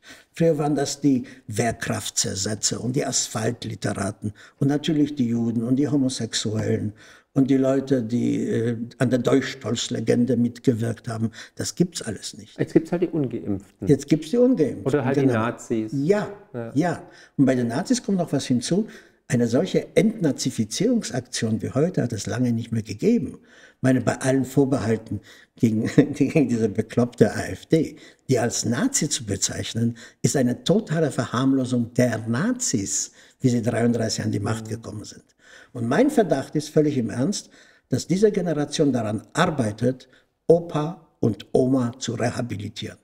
Ich weiß nicht warum, aber es kann der einzige Grund nur sein, wenn jeder, der irgendwie eine leicht abweichende Meinung hat, sofort als Nazi klassifiziert wird. Es ist ja alles eigentlich äh, rechts von Grün eigentlich Nazi. Es also ist ich, alles es ist Nazi. alles Nazi. Ja. Und was ich erschreckend finde, und das hat ja auch was mit ihrer persönlichen Biografie zu tun, also der Holocaust und so weiter, äh, ihr- ihre Eltern haben das ähm, erlebt, ihre, ihre, ihre ältere Schwester ist sogar umgekommen. Nein. Nee, Ich weiß nicht, wo das aufgekommen ist. habe ich gelesen. Ja, Muss man ja, ja. Aber ich komme mit dem Korrigieren äh, von äh, Ja. Alternativen Fakten nicht mehr nach. Okay, Entschuldigung. Nein, meine Was- Schwester hat überlebt und wenn Sie darauf schon ansprechen, äh, bei einer katholischen Familie in Krakau unter der Bettdecke. Sehr schön. Ja, deswegen meine leichte Affinität zum Katholizismus. Sehr gut, da haben wir da Brücken gebaut. Okay, auf jeden Fall sehen wir das jetzt so, dass wir, es gab dann natürlich dann früher diese, diese Holocaust-Leugner aus der rechten Ecke. Und dann hat man irgendwann angefangen, dieses Leugnen ähm, auch umzuwandeln auf andere, die gegen das Narrativ sind. Zum Beispiel der Corona-Leugner war ganz bekannt. Der Klimaleugner. Jetzt kommt der Klimaleugner oder ähm, der, ich glaube, das nächste wird wahrscheinlich der Geschlechterleugner sein, der sagt, es gibt nur zwei Geschlechter, so wie das ich im Bio-LK gelernt habe damals. Und wir haben ja auch auf, äh, glaube ich, auf die Sonde Apollo 11, glaube ich, auch so, glaube ich, zwei Geschlechter nur abgebildet für die Außerirdischen auf so einer Metalltafel. Aber anscheinend gibt es Das muss rückgängig gemacht werden. wir schicken schon die nächste nach. Also Genau, ich glaube, ja. Elon Musk sitzt dran. Also jetzt gibt es anscheinend 47 oder 67 ähm, Geschlechter. Ähm, also wir sehen einfach die Diffamierung, Stigmatisierung von jemandem, der sich Ja. vielleicht an der Wissenschaft festhält oder der einfach wagt, nach dem Motto, der Kaiser ist doch nackt. Ne? Also das kleine Kind aus dem Andersen-Märchen, ähm, der Kaiser ist äh, des Kaisers neue Kleider, der dann einfach sagt, Leute, ihr seid alle geblendet, der Kaiser ist doch de facto nackt. Mit diesem Märchen übrigens können Sie drei Viertel aller politischen Vorgänge erklären und Sie sparen sich zehn Jahre Studium der Politikwissenschaft. Wollen Sie uns die erzählen? Finanzielle Intelligenz könnt ihr übrigens auch lesen und zwar in Buchform mit meinem neuesten Bestseller Die größte Chance aller Zeiten. Und natürlich unserem kostenlosen Newsletter mit spannenden Analysen und Prognosen zu Bitcoin, Gold und den Finanzmärkten. Einfach abonnieren unter friedrich-partner.de. Nein, Ich finde es ein großartiges Märchen, weil es wirklich, fantastisch. Ja, Aber ich wirklich so erzähle, viel ich erzähle Ihnen ganz kurz eine andere Anekdote, die so zu meinem Standardrepertoire gehört und die wirklich alles erklärt, Ja. was man mit des Kaisers neuen Kleider nicht erklären kann. Also stellen Sie sich vor, ein alter Jude, so mit Schläfenlocken, Bart, fährt in einem Zug, sagen wir von Michlowice nach Gliwice und an jeder Station fängt er an zu jammern. Oi, Gewalt, wie ist mir, oi, weh, wie ist mir. Irgendwann erbarmt sich einer der Mitreisenden, kennen Sie die Geschichte? Nein, aber- Irgendwann erbarmt sich einer der Mitreisenden und sagt, entschuldigen Sie bitte, kann ich Ihnen irgendwie helfen? Nein, sagt der alte Jude, Sie können mir nicht helfen. Ich sitze im falschen Zug und mit jeder Station wird die Rückreise länger. Sehr gut, ja. Das ist unsere Situation. Ja, wir sitzen aus, im falschen Zug, aus. keiner steigt aus. Ja. Alle wissen, dass wir im falschen Ja, Zug sitzen und mit jeder Station wird die Rückreise länger. Deswegen mussten die drei letzten Kernkraftwerke dran glauben. Deswegen sind wir alle davon überzeugt, dass die Elektroautos das Die Lösung große. Mhm. die Lösung sind für alle Probleme. Deswegen musste die Wärmepumpe ins Gespräch gebracht werden. Deswegen haben wir einen Wirtschaftsminister, der von vielem einiges versteht und von Wirtschaft gar nichts. Es gibt wunderbare Videos, die man angucken kann. Er weiß nicht mal, dass Bankhäuser eine gewisse Geldmenge vorhalten müssen, als, nicht als Reserve, sondern als der Teil ihrer Bilanz, der nicht ausgeliehen werden kann. Das war ihm neu. Der kann auch Netto von Brutto nicht unterscheiden. Meine, Insolvenz kann da auch nicht. Insolvenz ja. kann er auch nicht. Wenn der Bäcker aufhört zu backen, ist er nicht insolvent. Er backt einfach Weniger. nicht mehr. Großartig. Wenn ich aufhöre zu atmen, bin ich auch nicht tot. Nein, ich atme nur weniger. Sie atmen nur weniger. Ja, Äh, genau. weil- CO2, also gut für way, genau. CO2. Sie Also ich bin, ich bin CO2. klimaneutral. Ja. Ja. Und wissen Sie, allein der Glaube, ich meine, ich sage das jedes Mal, ich komme mir schon blöd vor. Deutschland macht ein Prozent der Weltbevölkerung aus. 80 Millionen ist schon eine Menge oder 82, Mhm. aber es ist ein Prozent der Weltbevölkerung. Unser Anteil am CO2-Ausstoß Und CO2 macht einen minimalen Anteil aller Stoffe in der Atmosphäre aus. Unser Anteil am CO2-Ausstoß liegt bei 1,8 bis 2 Prozent. Und wir wollen dem Klima sagen, wie es sich entwickeln soll. Aber Herr Brote, einer muss doch anfangen. Das höre ich auch jedes Mal. Ja, einer muss doch anfangen, ja. Wahrscheinlich kommt er auch als Letzter ans Ziel, wenn einer anfängt. Wissen Sie, wenn einer beim Marathon sich gleich an die Spitze setzt, Aber ich- dann hat er sich verkalkuliert. Ich habe vor einigen Tagen auch getwittert, was ist denn, wenn die Politik und die Wissenschaft beim Klimawandel genauso falsch liegen wie während der Corona-Krise? Ja. Dann haben wir ein massives Problem, dann haben wir unseren Wohlstand geopfert und Ja, sind komplett im falschen nichts. Zug. Ganz und sind genau. nicht nur drei Stationen nicht ausgestiegen, sondern 30. Aber die anderen, wie was ich, USA, China, die sind schon längst ausgestiegen. Oder zum Beispiel in Europa, ne? also Frankreich hält eine Atomkraft fest. Ja? Polen baut. Polen baut äh, Atomkraftwerke, ähm, wir kaufen äh, Kohleenergie aus Tschechien und so weiter. Kolumbien. Kolumbien. Wir kaufen Kohle aus Kolumbien. Überall. Und die wird wahrscheinlich per Internet nach Deutschland Ja, verschifft. natürlich. Wir bekommen ja das russische Öl ja auch über, über China, Genau, ja. Alles, umgelabelt. kli- alles klimaneutral. Alles klimaneutral, natürlich. Ja. klar, diese riesen Tanker fahren ja alle mit Solarenergie, ne? kennt Nein, man das ja. ist eine Wahnidee. Ja. Mhm. Es ist nicht die erste Wahnidee. Es gab schon andere Wahnideen. Von den Wiedertäufern über die Bartholomäusnacht bis, bis, zum zum Dritten Großdeutschen Reich, bis ja. zum Großdeutschen Reich gab es immer Wahnideen. Die größte Wahnidee Brauchen wir ist, Therapie, die Deutschen? ja, die, haben, die haben bis jetzt, glaube ich, Tausende, die Deutschen haben bis jetzt Tausende von Therapeuten in den Wahnsinn getrieben. Nein, wissen Sie, die Voraussetzungen sind eigentlich günstig. Das Land ist oder war in einem guten Zustand. Wie die Wiedervereinigung war ein Glücksfall. Ich, fa- ich fand ihn richtig gut, habe darüber viele Freunde verloren. Und, äh, aber dieser Anspruch der Welt mit gutem Beispiel voranzugehen, ich höre das immer wieder. Wenn ich sage, Leute, übernehmt euch, sagen, kriege ich als Antwort, ja, einer muss doch anfangen.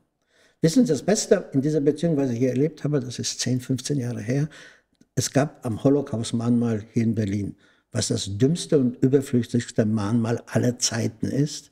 Es gab eine Feier zum fünfjährigen Jahrestag der Eröffnung des Mahnmals.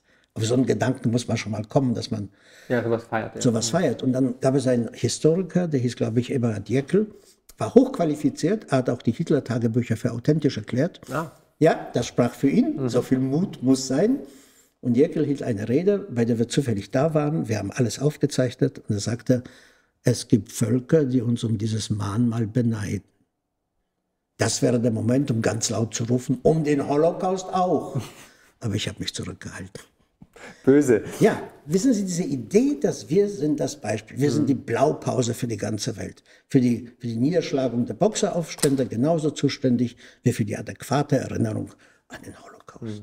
Und was Sie gerade gesagt haben, das ist wahrscheinlich unbewusst, aber trotzdem bezeichnend. Klimaleugner, Corona-Leugner, Holocaust-Leugner. Diese Assoziation ergibt sich automatisch. Aber das ist ja bewusst. Das ist ja bewusst. Das ist wirklich. bewusst. Meine, das das ist Framing. Das ist absolutes Framing auf höchstem Niveau, Ja. aber ich finde das sittenwidrig und asozial. Es ist auch für mich eigentlich Es ist blasphemisch. Genau, es ist eine Verunglimpfung des, des, des schrecklichen Holocaust. Ja. Und das ist, was macht das mit Ihnen? Ich meine, Sie sind Jude. Wie, was sagen Sie dazu? Sagen Sie, das ist eine Anmaßung oder sagen Sie, Ich, ich, ich sage dazu nichts, ich schreibe was drüber. Äh, ich muss zugeben, es ist auf eine gewisse Weise unterhaltsam, weil es einfach zeigt, zu welcher Art von verrückten Denken Menschen imstande sind. aber sind wir nicht wieder genau auf dem Weg, also ich möchte nicht sagen jetzt ins Dritte Reich, aber dass Nein, man Menschen ausgrenzt, wir, Ja. wollen, wir wollen woke sein, wir wollen Ja. ganz offen sein, sind divers, äh, tolerant gegenüber allem. Man kann Ja. eine Schlange heiraten, ich kann jeder, jedes Jahr das Geschlecht wechseln, gar kein Problem. Sie können sich Aber- selbst heiraten inzwischen. Ja, auch das wahrscheinlich genau. Ähm, aber ich kann nicht entscheiden, welche Heizung ich verwenden darf. Und ich kann aber auch nicht sagen, ich bin vielleicht ähm, skeptisch, was den Klimawandel angeht. Oder ich möchte mich doch nicht impfen lassen. Oder ich fand den Lockdown blöd. Ja. Weil da hört nämlich die Toleranz auf. Aber- Merkt denn keiner, dass es eigentlich ein Widerspruch ist in sich? Doch, viele Leute merken das. Okay. Viele Leute merken das und sie werden auch selbst in der Zeit gute Artikel zu diesem Thema finden. Es ist nur so, ähm, wir Deutschen, entschuldigen Sie diese kollektivistische Anbieter. Alles gut. Es gibt Maßstäbe in Deutschland, die für uns Deutsche gelten. Eines dieser Maßstäbe ist der Holocaust. Und nie wieder, ich meine, geschenkt. Natürlich wird es keinen Holocaust mehr geben. Nicht? Es wird auch keine Armenierverfolgung geben, wie sie 1915, 1916 stattgefunden hat. Aber der Holocaust ist zum Maßstab geworden für menschliche Grausamkeit. Mhm. Oder wie jeder Festredner mit bibberiger Stimme sagt, was Menschen Menschen antun können. Das wissen wir, was Menschen mhm. Menschen antun können. Nicht? Ich muss nur das Samstagabendprogramm in der ARD schauen und schon weiß ich, was Menschen Menschen antun können. Und wir zahlen noch dafür. Und wir zahlen noch dafür, ja. So, und deswegen ist das Dritte Reich so die, der Hintergrund oder die Blaupause das Paradebeispiel. das Paradebeispiel. Und es fällt schwer, Leuten zu begreifen, und ich kann die auch nicht überzeugen, dass es bestimmte Inhalte gibt, die nicht immer ins Extrem getrieben werden müssen. Staatsgläubigkeit, Staatshörigkeit, totales Vertrauen in die Regierung der feste Wille der Regierung, dem Volk den Willen aufzuzwingen. Mhm. Wir sind, glaube ich, das einzige Land der Welt, wo die Regierung das Volk erzieht und nicht umgekehrt. Mhm. Es gibt ein Programm des Innen- oder des Familienministeriums, das weiß ich jetzt nicht, das heißt Demokratie leben. Und es werden hunderte von NGOs, die nichts machen, aus diesem Programm gefördert, weil sie gegen Rassismus sind, gegen Antisemitismus, für Nächstenliebe und Zusammenhalt. Mit dem Programm können wir beide eine NGO gründen und uns dicker Gehälter ausschreiben. So, aber genau das ist der Irrweg, weil nicht jeder Totalitarismus endet in Auschwitz. Aber wir wissen, wo jeder Totalitarismus anfängt. Da, wo es schwierig wird, kompliziert wird, riskant wird, eine Meinung zu äußern. Sind wir schon so weit? Ja. Ja. Ja. ja. Und äh, ich glaube, ich entkomme diesem Bahnfluch nur erstens, weil ich witzig bin, zweitens, weil ich so alt bin und drittens, äh, weil die Leute dann Angst haben, dass ich die Trumpfkarte Jude ausspielen würde. Ja. Was ich zwar nicht mache. Machen Sie nie, das stimmt, ja. Ich mache das nicht, aber ähm, aber das, das, gibt einen Schutz. Das gibt alles Es einen gibt Schutz. einen gewissen Schutz. Ja, absolut. Ja. Deswegen kann sich Micho Friedmann zum Beispiel lauter Dummheiten erlauben, ohne dafür gebasht zu werden. Mhm. Mhm. Ist Deutschland, haben wir immer noch diese, diese, diese, diesen Täterkomplex? Also ist der noch zeitgemäß? Also natürlich muss man die Vergangenheit honorieren und auch ähm, daraus lernen, aber finden Sie nicht, dass die Deutschen das ein bisschen dann übertreiben oder sagen Sie es genau richtig so? Nein, wir haben keinen Täterkomplex. Wir haben das, was Hermann Löbe als Sündenstolz bezeichnet hat. Mhm. Und das ist noch viel schlimmer. Mhm. Das ist noch viel schlimmer. Niemand hat solche Verbrechen begangen und niemand hat diese Verbrechen dermaßen bereut. Das heißt, gleich zweimal die grüne Karte mhm. für weitere autoritäre Maßnahmen. Mhm. Und ich, ich, bin, ich erschrecke da immer wieder. Ich meine, in allen Ehren, äh, gibt es überhaupt noch Leute, außer vielleicht 300 wirkliche Rechtsradikale, die den Holocaust leugnen? Gibt es nicht. Und äh, gibt es jemand, der dem Nazi-Narrativ folgt und sagt, die Polen haben Deutschland überfallen? Überfall auf den Sender Gleiwitz ja, auch nicht. Auch nicht nee. Aber es ist ein absurder marginale Meinungen, die man nicht aufwerten sollte, indem man die Leute dann als Vertreter einer relevanten politischen Bewegung darstellt. Ich meine, im Zusammenhang mit der AfD ist von Regierungsübernahme schon die Rede. Bis jetzt ein Landrat, ein Bürgermeister, Bürgermeister. von irgendeiner Gemeinde, äh, in der so viele Menschen leben wie in der Straße, in der ich wohne, und der Präsident des thüringischen Landesverbandes, Landes Landesamt für Verfassungsschutz. Heißt das so? Ja. Also die Landesbehörde. Ja. Äh, Stefan Kramer, der hat schon die erste Drohung ausgesprochen. Wenn die AfD Regierungsverantwortung bekommt, wird er am selben Tag das Land verlassen. Ich meine, das heißt, er sitzt schon auf gepackten Koffern. Mhm. Ja? Also dieser Hang zur Dramatisierung. Wissen Sie, wir haben die Linkspartei geadelt. Wir haben ihr ja. alles vergeben, was die SED angerichtet hat. Und der Weg von der SED zur Linkspartei war viel kürzer als der Weg von der NSDAP zur AfD.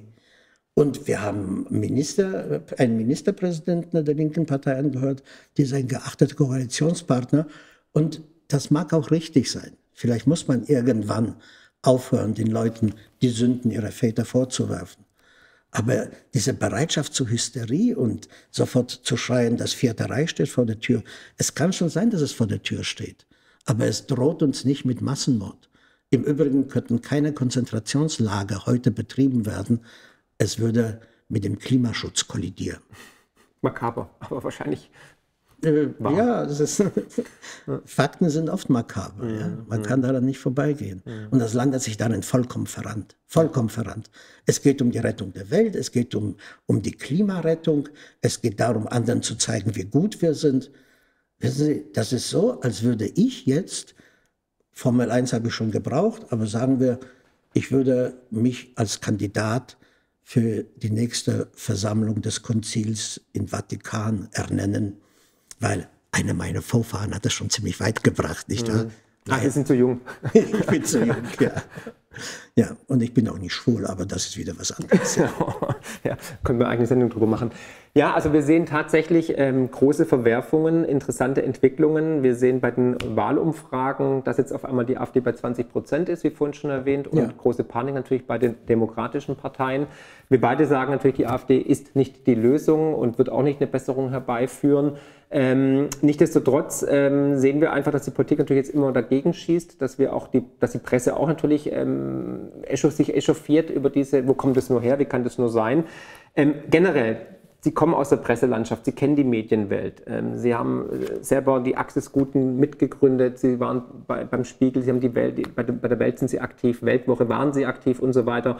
Ähm, was für eine Machen Sie noch was anderes, außer meinen Lebenslauf nein, zu verfolgen? Nein, nein, nein. Was, was, was ist, was, welche Rolle spielt die Presse oder die Medien generell in den letzten Jahren? Also wo, wo haben Sie den größten Fehler gemacht? Ähm, was muss man Ihnen tatsächlich angreifen, aus Ihrer Insider- Also äh, Position. Ich habe keine Insider-Produktion. Position. Position ja. Nein, nein. Ich war, glaube ich, 15 Jahre beim Spiegel und dabei habe ich zweimal an Redaktionskonferenzen teilgenommen.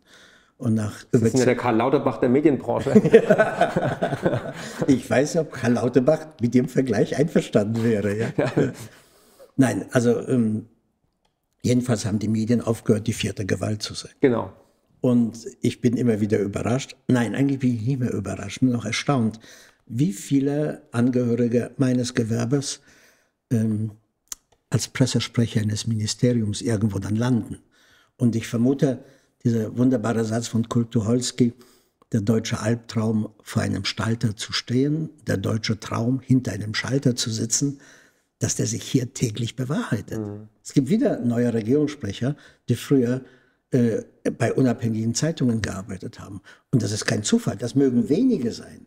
Aber ich meine, wenn man vielleicht die Zahl der Ministerien weiter erhöht und wenn man die Zahl der Berufsbeamten, die jetzt schon bei über 30.000 liegt, weiter erhöht, dann könnten viele meiner Kollegen in der Tat sich noch Hoffnungen zu machen, dass es im späteren Leben doch noch was wird aus ihnen. Wissen Sie, ich habe auch, ich habe auch aufgehört, äh, bestimmte Art von Journalisten als, als Nutten zu bezeichnen, weil es wäre eine Beleidigung für die Nutten und das möchte ich nicht. Mhm. Ja, absolut.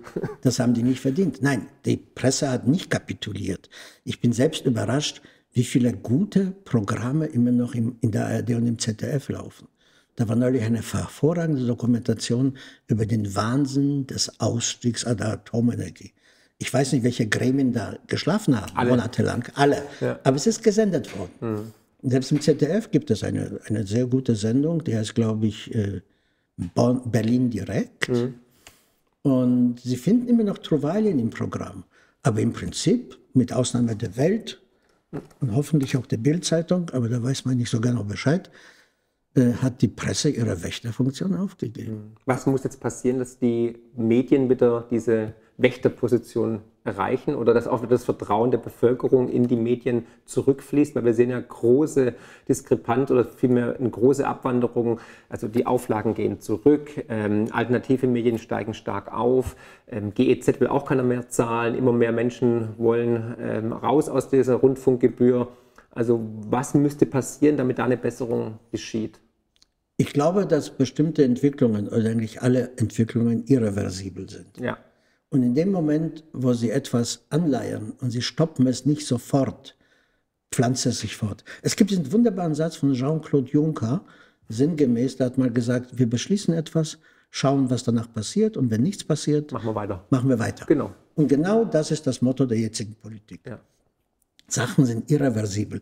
Sie können auch das Problem der Migration nicht dadurch steuern, ändern oder rückwärts laufen lassen, indem sie jetzt deutsche Prüfstationen außerhalb der Grenzen der Bundesrepublik mhm. einrichten. Dass Leute aber auf die Idee kommen, dass sowas funktioniert, es ist wishful thinking. Ja. Das machen Kinder, die stellen sich was vor und dann tritt es auch ein, aber nur in deren Vorstellungswelt. Und bei den Medien wird einiges passieren, denke ich mir. Es gibt ja, es gibt ja, ich halte das Internet für einen Fluch, wirklich. Das ist so, als würden Sie sich ein Dixie-Klo im Wohnzimmer aufstellen und sich dann darüber wundern, dass es stinkt. Aber immerhin, das Internet hat vielen Leuten ermöglicht, ohne Makler auszukommen. Das ist, das ist nicht immer gut, nicht? wenn jeder nur die Reply-Taste drücken muss und er hat sofort eine Stimme im öffentlichen Raum. Aber im Prinzip ist es die Entmachtung der großen Verlage und Medienanstalten. Und das ist kein Zufall, dass die Auflagen zurückgehen.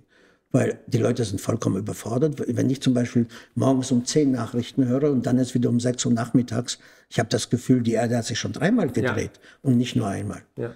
Und äh, es, gibt, es gibt keinen Ausweg aus dieser Sackgasse. Das mhm. geht nicht. Mhm. Sie, können, Sie können aus dem Sozialstaat, aus dem Wohlfahrtsstaat nicht aussteigen. Sie können, Sie können nicht 20 Jahre falsche Sozialpolitik oder die Gießkannenpolitik rückgängig machen. Das ist ja das Schreckliche daran. Wir sitzen im falschen Zug und mit jeder Station wird die Rückreise länger. Und ich glaube, nehmen Sie ein anderes Beispiel als meine Lieblingsbeispiele, Inflation. Ich kann das beweisen. Ich habe mal eine Geschichte für die Welt darüber geschrieben, ja. wie uns immer wieder versichert wurde, Inflation ist unter Kontrolle, die Europäische Zentralbank strebt 2% pro Jahr an, plötzlich waren es 4, 5, 6, 7 und mehr Prozent. Und was war die Erklärung der Europäischen Zentralbank? Das hat mir was mit Sondereffekten zu tun. Jetzt Klima. Sondereffekte. Jetzt bei Klima. Und jetzt ist es das Klima, genau. Ich meine, es gibt doch ein paar vernünftige Ökonomen hier im Lande, Sie zum Beispiel oder Werner Sinn und noch ein paar andere. Man muss sich nicht darauf verlassen, was Marcel Fretscher einem vorerzählt. Und jetzt äh, gibt es eine neue Prognose zur Inflation, die wird im nächsten Jahr sich zurückentwickeln, sagt Frau Lagarde. Und ich meine, eine europäische wichtige Einrichtung, die Frau Lagarde zur Präsidentin hat, die ist schon gescheitert, bevor Frau Lagarde morgens ihren ersten Espresso getrunken hat. Ich bin wirklich, ich bin da ganz realistisch. Und das ist doch kein Zufall, dass äh, tausende qualifizierte deutsche Mitbürger und Mitbürgerinnen das Land verlassen. Hm. Und dass wir uns Fachkräfte holen, Fachkräfte holen, denen man vermutlich erst beibringen muss, was der Unterschied zwischen Hammer und Schraubenschlüssel ist. Drohen uns französische Verhältnisse? Wird irgendwann das so eskalieren in Deutschland wie in Frankreich aktuell? Das fürchte ich, aber vielleicht wird es das nicht. Vielleicht fehlt hier der motorische Antrieb. Ja, oder wir haben halt noch zu viel Wohlstand und Puffer, den wir umverteilen können für die nächste ja, Generation. Ja. Aber Frankreich ist hochinteressant ja. als Beispiel, weil das sind äh, eigentlich Franzosen, die da rebellieren. Wir hängen hier zum Beispiel an der Idee, dass man den Migranten erstmal Deutsch beibringen muss, damit sie sich integrieren können. Wissen Sie, in New York leben Zehntausende von Indern, von Chinesen. Die sprechen kein Wort. Die sprechen kein, kein Wort, Wort, Englisch, Englisch ja. aber sind trotzdem integriert. Ja. Jedenfalls halten sich an die Regeln und die Gesetze. Und die Barriere, die Sprachbarriere existiert in Frankreich nicht. Die Zuwanderer oder die Zugewanderten aus Marokko, Libyen, Tunesien, Tunesien mhm und Algerien, die sprechen alle Französisch. Also die erste große Barriere, die hier mit Hilfe von tausenden NGOs überwunden werden soll, die gibt es in Frankreich nicht. Und trotzdem gibt es diese Disqualifizierung, Diskriminierung. Und ich kann wirklich die Wut der Leute verstehen. Ich finde es nicht so gut, dass sie Barrikaden bauen und äh, Autos abfackeln, aber warum sie wütend sind, das kann ich schon nachvollziehen. Sie wissen, sie werden es nie schaffen. Ja. Und das wissen auch viele der Zuwanderer, die herkommen, aber nicht in dem Moment, wo sie hier an Land gehen. Wir haben das Bild geschaffen, eine Wirtschaft und eine Gesellschaft und eines Staates, der alle versorgen kann. No one left behind. Nirgendwo wird das Märchen so sorgfältig gepflegt wie hier bei uns. Mhm. Wir müssen uns nur anstrengen. Wir müssen uns anstrengen, wir müssen noch mehr Sozialarbeiter bilden. Übrigens, jedes Problem in Deutschland wird administrativ behandelt. Ob es der Antisemitismus ist ja. oder die Arbeitslosigkeit. Mehr Geld für soziale Projekte, mehr Geld für individuelle Initiativen. Es ist alles eine Frage der Verwaltung. Ich meine, das ist es nicht und das weiß man inzwischen auch. Aber auch daran halten wir fest. Deutschland ist ein Märchenland. Also leben wir in einer Illusion? Ja. Oder in einer Parallelwelt. Aber wie lange kann dieser Albtraum noch vonstatten gehen. Sie haben vorhin schon gesagt, er kann auch länger gehen, als wir uns äh, ausdenken Ja. können. Ich glaube, es ist noch genug Geld zum Ja, Umverteilen ist da. noch genug Masse da. Ja. Aber wer- werden nicht irgendwann die Menschen vielleicht auch auf die Straße gehen oder ihr Kreuz vielleicht dann doch an einer anderen Stelle machen? Das passiert ja schon streckenweise. Die Menschen gehen nicht auf die Straße, aber die Krawalle, an denen die Jugendlichen mit Migrationshintergrund äh, maßgeblich beteiligt sind. Übrigens eine wunderbare Geschichte, muss ich Ja, mal erzählen. Äh, ich weiß nicht, wieso Schwimmbäder geradezu Hotspots geworden sind. Ich, äh, ich bin nie in Schwimmbäder gegangen, weil ich nicht in ein Wasser steige, wo andere reingepinkelt haben. Das reicht mir Dann waren es noch nie mehr. Ja, aber da gibt es eine Wellenbewegung. Okay. Und ich habe einen Bademeister vor zwei Tagen im Fernsehen gehört, der gefragt wurde, wer diese Krawalle da macht. Und der Bademeister fasste sich und sagte, ja, das sind alle möglichen Menschen und die haben alle möglichen Herkünfte. Der konnte es nicht sagen. Der, der grüne Elefant stand im Raum und keiner wollte ihn anfassen. Und das kann eine ganze Weile weitergehen. Und ich verstehe schon die Wut der Leute, dieser jungen Männer. Ich verstehe das schon. Äh, Ich war neulich in einem sehr schönen kleinen Ort. Ich, äh, ich glaube, das ist Mecklenburg-Vorpommern. Wie hieß dieser Ort nochmal? Ludwigslust. Wunderbare kleine ehemalige Residenzstadt. Und abends gehen da Jugendliche, junge Männer mit offensichtlich äh, viel Hintergrund, Migrationshintergrund, gehen einsam und verlassen dadurch die Straßen. Woanders sammeln sie sich an Tankstellen.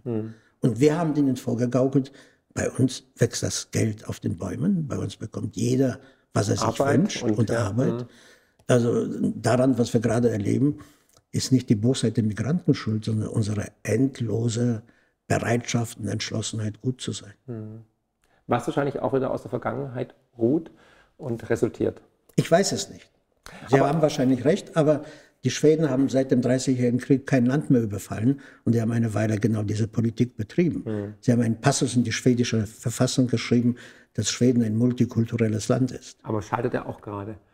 Jetzt ist aber, was ich krank finde und woran auch unsere Gesellschaft krank ist, dass man nicht auf das Offensichtliche hinweisen darf oder nicht aussprechen darf. Dass es Verbote gibt, obwohl wir ja immer tolerant sein sollen und divers und jeder darf machen, was er möchte. Aber zum Beispiel, dass der Bademeister es sich nicht traut zu sagen, es sind vor allem halt dann männliche mit Migrationshintergrund, weil man dann gleich hat, Angst hat, gecancelt zu Genau, werden. Das hatten genau. wir ja Corona genauso, Genauso. dass viele, die aus der Wissenschaft kamen, die sogar Epidemiologen oder Immunfachärzte äh, Fachärzte waren, gesagt haben, das wird so und so passieren. Die wurden sofort mundtot gemacht mit irgendeiner Keule, wie zum Beispiel Querdenker oder Nazi und so weiter. Ähm, was können wir dagegen tun? Was kann der Einzelne machen? Was können wir als Gesellschaft machen, dass wir wieder diesen Diskurs, diesen Pluralismus, diesen, die, eigentlich dieses Fundament der Demokratie wieder erleben dürfen, ohne Angst haben zu müssen, in eine Ecke oder in eine Schublade abgestellt zu werden? Und da sind Sie ja auch Vorfechter. Sie sind ja auch eigentlich Querdenker, weil Sie haben ja auch viele unliebsame Themen angesprochen, die gegen das Narrativ sind. Ich bitte Sie, ich kann mich daran noch erinnern, vor zehn Jahren war Querdenker ein Ich Kompliment. weiß, hatte ich auf meiner Visitenkarte jahrelang. Ja, ja, natürlich. Die ganzen äh, Querdenker aus der Evangelischen Kirche, Frau Sölle und Frau Heinemann, das waren alles Querdenker. Galileo Galileo, ja. Also, Ja, ja, war ja, auch ein Querdenker. Ja, ja. Erasmus von Rotterdam vermutlich Absolut auch, ja.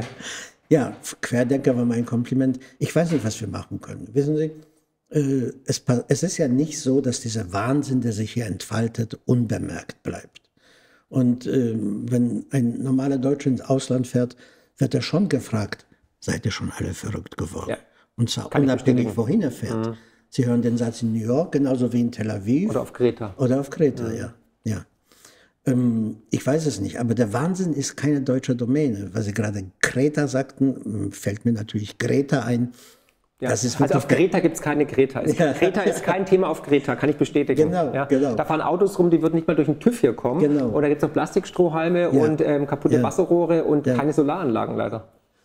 Vielleicht kommt das noch, wenn Ja, eine deutsche Firma dort Fuß gefasst hat. Chinesische. Chinesische Firma. Nein, ich weiß nicht, was wir machen können. Jeder kann nur das machen, wozu er imstande ist. Die meisten Leute sind nicht dazu imstande aufgrund ihrer Lebensumstände. Und ein paar Leute, die so wie ich ein Luxusdasein führen, die können sich dann das leisten. Und das mache ich dann auch. Aber ich sehe, dass in meiner Umgebung immer mehr Leute aufgeben. Sie sind müde.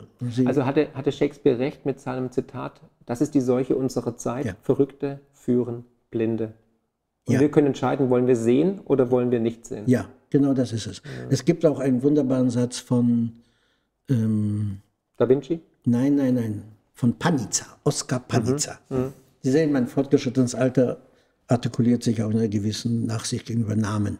Oskar Panizza, der war selbst Ehrenarzt, wie man das damals nannte. Heute würde man sagen Psychiater. Fantastischer Schriftsteller, saß ein Jahr im Gefängnis wegen Gotteslästerung, hat sich über den Vatikan lustig gemacht. Und vom Panizza kommt das Satz, der Satz oder das Wort dieser Tage. Der Wahnsinn, wenn er epidemisch wird, heißt Vernunft. Ja, ist so. Und wir erleben gerade eine Pandemie der Vernunft. Hm. Genial. Also mit Shakespeare Sehr und mit schön. Panizza haben wir es erklärt. Können Sie das ganze Problem abdecken. Ja, ja. Aber es sind spannende Zeiten auch von, von hohem Unterhaltungswert. Ja. Und äh, ich würde mir manchmal etwas weniger Unterhaltung wünschen. Und äh, egal, wo Sie hinschauen, ob es die, die, Energiewende ist oder die Verkehrswende oder ob es der, die Debatte ist um Radwege oder ob äh, dieser Ablasshandel wieder eingeführt wird, dass sie einen Fernflug, den sie verbotenerweise begehen, ausgleichen können durch den Kauf ich weiß nicht von was, von irgendwelchen Zertifikaten, ja. Wobei ich mich frage, ich kaufe da ein Zertifikat und kann ich mir das auf die Kommode stellen? Kann ich das in eine Vase abfüllen, wie ein paar Blumen? Was mache ich damit? Kann ich, kann ich vielleicht eine Beukeler-Verpackung drum herumlegen, dann werden daraus Kekse? Es werden einige reicher, darum geht es. Es werden einige reicher. Also es ist Etikettenschwindel. Genau, es ist eine Mogelpackung. Also Stiftung Warentest würde sagen, ja. hier, Mogelpackung CO2-Zertifikate. Ja, ja. Es geht um Umverteilung. Es geht um Sozialismus. Es geht um Umverteilung von unten, von der Mitte und oben nach ganz, ganz oben. Es geht immer um Geld. Follow the money. Geld regelt die Welt, Herr Bruder, muss ich Ihnen leider sagen. Nicht unbedingt und nicht immer. Nicht unbedingt und nicht immer. Die Leute, die äh, den Kommunismus gestürzt haben, die haben, glaube ich, nicht Geld im Kopf gehabt. Nein, aber wenn, wenn, Sie die anderen Machenschaften jetzt sehen, ist eigentlich Geld immer der Antriebsmotor. Also egal. Gucken Sie, die Amerikaner haben eine Million Zivilisten im Irak, im Irak getötet. Äh, für mich auch eigentlich vergleichbar mit einem Holocaust. Trotzdem ist die USA immer noch die Weltmacht, stellt die Weltreservewährung und wird überall hofiert und sind die, also noch hofiert, aber sind die Guten. Ähm, da müsste man auch mal drüber reden, ist äh, es überhaupt so? Und ich glaube, wir wären schnell am Ende unserer Politik, unserer Weisheit, wenn die Amerikaner nicht die Guten wären.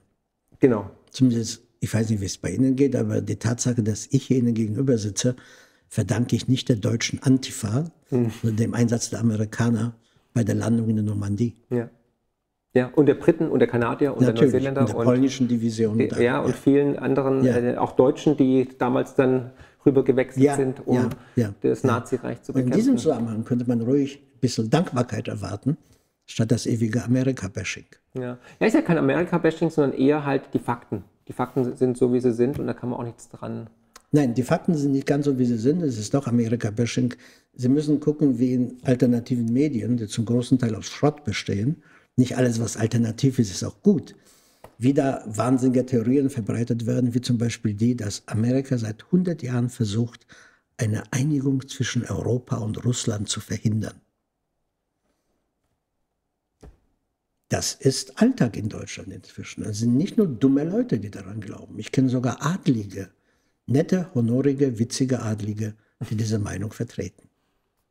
Mhm. Und hier hat sich wirklich der Irrsinn breit gemacht. Nicht nur, nicht nur was die Energiewende angeht, sondern wirklich der Wahnsinn, wenn der epidemisch wird, heißt Vernunft. Mhm. Und Sie erleben und ich erlebe diesen Beispiel jeden Tag. Wie können wir die Vernunft wieder zurückbringen in den Meinungskorridor, in die Bevölkerung, in die Presse, in die Politik? Vor allem in die Politik? Schauen Sie, ich baue auf den Genossen Zufall. Ich glaube nicht an Social Engineering. Also ein bisschen schon. Man kann natürlich den Leuten einreden, der soziale Wohnungsbau mache wahnsinnige Fortschritte. Mhm. Aber irgendwann ist das Social Engineering dann auch am Ende, wenn die Leute keine bezahlbare Wohnung für sich selbst finden. Aber ich glaube an den Genossen Zufall. Wirklich. Die Schlacht, äh, die, die Landung der Alliierten in der Normandie wurde dadurch erleichtert, dass ein paar Generäle sich nicht trauten, Hitler zu wecken, weil er ein Langschläfer war. Übrigens, ich bin's auch bin auch ein Langschläfer. Ich bin ja sehr dankbar, dass wir den Termin trotzdem so früh legen konnten. Ja, ich mache gelegentlich begründete Ausnahmen. Merci. Ja, und der Fall der Mauer und viele andere Sachen, die Gründung des Staates Israel, das waren alles Zufälle. Das, das gab zwar Leute, die darauf hingearbeitet haben, nicht irgendwelche klugen, netten Leute saßen in der Zionskirche in Ostberlin und machten Pläne und rechneten nicht damit, dass es Wirklichkeit wird. Nein, man muss das Spiel mitmachen, man muss einfach setzen, gelegentlich verlieren und irgendwann hoffen, dass der Jackpot einem vor die Füße fällt. Aber man kann gezielt nichts machen. Und natürlich kann der Zufall auch gegen einen arbeiten. Das Dritte Reich war auch ein Zufallsprodukt. Heute fragen sich die Leute, wie konnte es passieren? Ja, vielleicht ist es deswegen passiert, weil die wesentlich, im Wesentlichen so waren, wie wir heute sind. Staatstreu, ergeben, zurückhaltend, bequem und feige. Das befürchte ich. Sie haben recht. Das ist sehr weise. Ich möchte, ich möchte gerne Unrecht behalten, wirklich. Ich würde mir wünschen, dass Sie Unrecht behalten. Ja. Und es wird aber die Zukunft uns dann, denke ich mal, zeigen. Aber, aber es, ist, es, ist, es ist kein deutsches Phänomen. Wenn nee. es ein deutsches Phänomen wäre, wäre es relativ einfach zu bewältigen. Massenpsychosen treten immer auf. Ja, ist und so. die Massenpsychosen können heute wunderbar transportiert werden, weil sie dazu nicht mal einen Brief brauchen. Nee. Es geht alles per Internet. Genau. So etwas wie Corona und dieser Corona, ich bin ja kein Corona-Leugner. Ich glaube auch nicht, dass es. Also ich hatte Corona, ich kann Corona gar nicht leugnen. Eben, das geht gar nicht, eben, ja. ja. ja. Genauso wie ich den Klimawandel nicht leugnen kann, weil das Klima ändert sich seit Millionen Jahren. Es gibt keinen Tag in der Geschichte der Welt, an dem sich das Klima nicht geändert mhm, hätte. Genau. Nicht Klimawandel ist eine solche Absurdität wie der, äh, der runde Würfel oder ja. Oder, oder, der anständige Geschäftsmann von der Reeperbahn. Oder, oder die kluge Politik, ja. Der kluge Politiker, ja. Nein, natürlich, aber äh, sie, sie können überhaupt nichts planen, wissen Sie. Leben und Überleben ist eine Frage des Zufalls. Mhm. Mit wem Sie den Rest Ihres Lebens verbringen, hängt davon ab, mit wem Sie zufällig im Intercity im selben Abteil gesessen haben. Das haben Sie so Ihre Frau kennengelernt? Nein, noch viel schlimmer, bei äh, Emma. Nein. Doch. Nein, jetzt erzählen Sie. Das müssen Sie noch mit. Na, meine Frau, eine Feministin der ersten Stunde und sie hat bei Emma gearbeitet und da habe ich sie kennengelernt. Was sagt sie denn zu der ganzen Entwicklung momentan bezüglich Gendern, Pronomen? Als überzeugte Feministin wahrscheinlich eher aus dem linken Lager, oder? Denke ich auch. Ähm, ja, ja, aber erstens einigermaßen vernunftbegabt, zweitens mit Ihnen verheiratet? Ja, habe ich ja sehr bei der Rehabilitierung geholfen. Und drittens von Natur aus klug. Okay. Na, die finden das, find das genauso irre wie ich. Okay. Ich kenne überhaupt keine einzige Frau, die das Gendern gut fände. Mhm. Ich kenne auch keine einzige Frau, die sich per Quote helfen lassen möchte. Mhm. Nicht, wir, haben hier, wir haben hier eine Kultur des Versagens entwickelt aber ich glaube tatsächlich, was wir einfach lernen müssen, ist tolerant zu sein natürlich und zu erkennen, dass all das eigentlich nur Lärm ist. Lärm ist, der uns ablenken soll vom Wesentlichen. Imagine do about nothing. Ja, genau. Ja, ja ich bin übrigens gegen Toleranz. Ja, ja, sind Sie? Ich bin gegen Toleranz. Also ich, Toleranz, Sie sind gegen Toleranz gegen für Dummheit. Also dass man nein, nein, überhaupt. Schauen Sie, Toleranz ist ein wichtiger und wertvoller Begriff aus der Zeit des Feudalismus, Absolutismus und was daraus folgte. Mhm. Und Toleranz bedeutete immer, dass sie etwas gewähren lassen. Aber wer etwas, wer die Macht hat, etwas gewähren zu lassen, hat auch die Macht, es zu verhindern. Mhm. Toleranz ist nicht das Aufmachen aller Tore und das Versprechen der individuellen unbegrenzten Freiheit. Nein, Toleranz war ein richtiges Mittel in vertikalen Gesellschaften, weil es noch ein Oben und ein Unten ja. gab und wo die Oberschicht gnädigerweise dem Pöbel ein gewisses Wahlrecht zugestanden hat. Wir haben heute horizontale Gesellschaft. Sie können heute Kannibale sein oder Vegetarier. Sie haben den, gleich, den gleichen Anspruch auf Vertretung in der, in der Öffentlichkeit. Mhm. Das ist keine Tugend mehr, heute tolerant zu sein. Und Toleranz kommt heute immer dem Brutalismus zugute. Wissen Sie, wenn sich Frauen, junge Mädchen darüber aufregen, dass sie nicht voll in eine Schule gehen können, und wenn die Schule kurz davor ist, diesen Mädchen nachzugeben, dann ja. ist das Toleranz bis zum Selbstmord. Das ist in die falsche Richtung. Das, ja. Da stimme ich überein. Ja. Ähm, Ansonsten, Sie, Sie, können heute doch sein, was Sie, was, was Sie wollen. Mhm. Ich bitte Sie. Sie können heute äh, quer sein und Sie können heute Veggie sein. Sie können sogar Jude heute sein. Ja, geht auch. Ja, geht auch, ja. geht auch. Ich meine, und was soll da der Begriff der Toleranz noch ausrichten?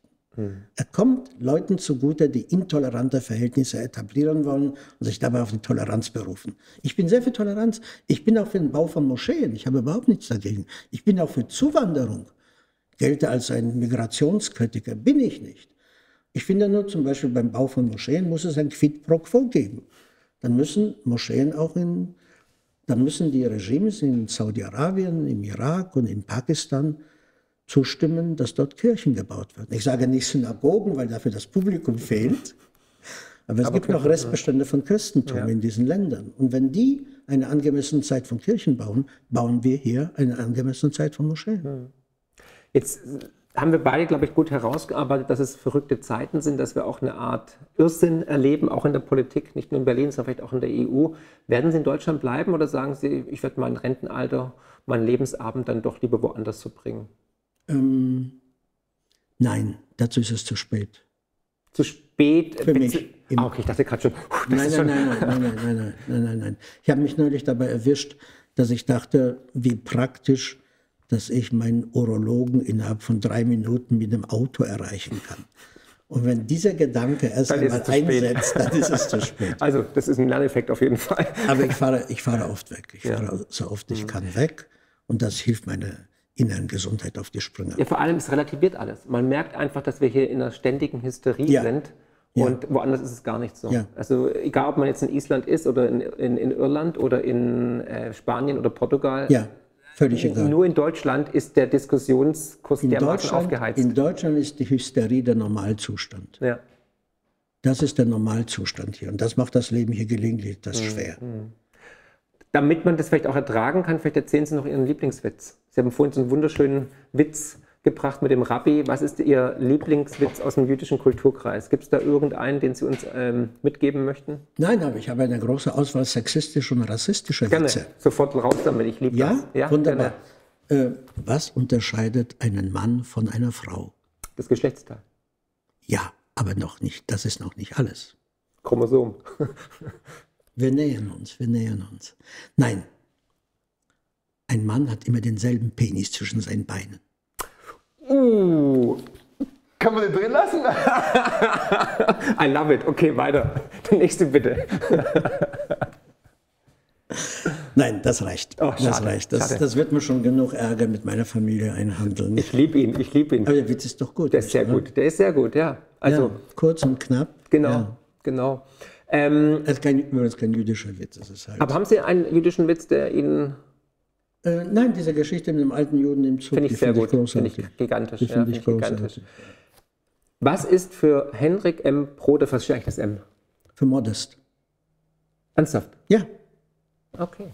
Wissen Sie, Chapeau. wissen Sie wenn, wenn man heute sein Geschlecht in Selbstbestimmung mhm. ändern kann, kann ich auch meine Vornamen in Selbstbestimmung ändern. Würden Sie Ihr Geschlecht gerne ändern? Mm, nein. Nein. Nein. Okay. Ich meine, ich habe ein gewisses Maß an Masochismus in mir, aber nein. Ich finde das auch irre, wissen Sie, dass in dieser Gesellschaft, die ist so weit tolerant und fortgeschritten, dass sie biologische Tatsachen leugnet. Also ich warte auf den Tag, da die Schwerkraft relativiert wird. Mhm. Und dann kommt irgendein Klugscheißer und wird einen Apfel aus der Hand lassen und der Apfel wird nach oben steigen, statt nach unten zu fallen. Also die Idee, dass es irgendwelche Zahl von unendlich, eine unendliche Zahl von Geschlechtern gibt, vor allem, das mag ja noch stimmen, die Idee, dass man sein Geschlecht per Willensakt ändern kann. Also ich bin auf den Fall schon vorbereitet. Ich freue mich, wenn das Gesetz durchkommt. Ich habe mich mit Monika Maron verabredet. Wir werden zusammen zum nächsten Standesamt gehen, aber nicht um ein Aufgebot zu machen. Wir werden verlangen, dass unsere Geburtsurkunden umgeschrieben werden. Ja. Also ich bin jetzt 75 mhm. und ich bin ganz bescheiden, ich möchte als 57 anerkannt werden. Sie Nur der Zahlendreher. Also auf jeden Fall sehen Sie so aus und sind auch so fit, auch geistig so fit wie 47, würde ich sogar fast sagen. Naja, naja, sagen wir irgendwas dazwischen. Ja, ja sowas. Nein, das ist, äh, ich habe ich hab, ich hab eigentlich jede Hoffnung auf die Rückkehr der Vernunft aufgegeben. Hm. Eine, Aber Gesellschaft, eine Gesellschaft, die so etwas nicht nur duldet, sondern auch fördert. Wir haben, ich habe sie schon erwähnt, Frau Pau oder Frau Paus? Paus. Frau Paus, Paus hm. Familienministerin, glaube ich. Der hat neulich in einem Tagesspiegel-Artikel gesagt, eine Frau ist eine Person, die sich als Frau identifiziert. Und ich könnte sagen, ein Känguru ist ein Lebewesen, das sich als Känguru identifiziert. Und morgen bin ich ein Känguru. Mhm. Das ist, wissen Sie, das ist das Ende von Logik. Das ist auch. Das, es tut weh. Es tut weh. Es tut weh. Es tut wirklich weh. Ich bin kein gläubiger es Mensch, aber es gibt, es gibt paar, paar Wahrheiten, die in der Bibel stehen, nicht? Und eine davon ist, dass Gott Mann und Frau schuf. Mhm.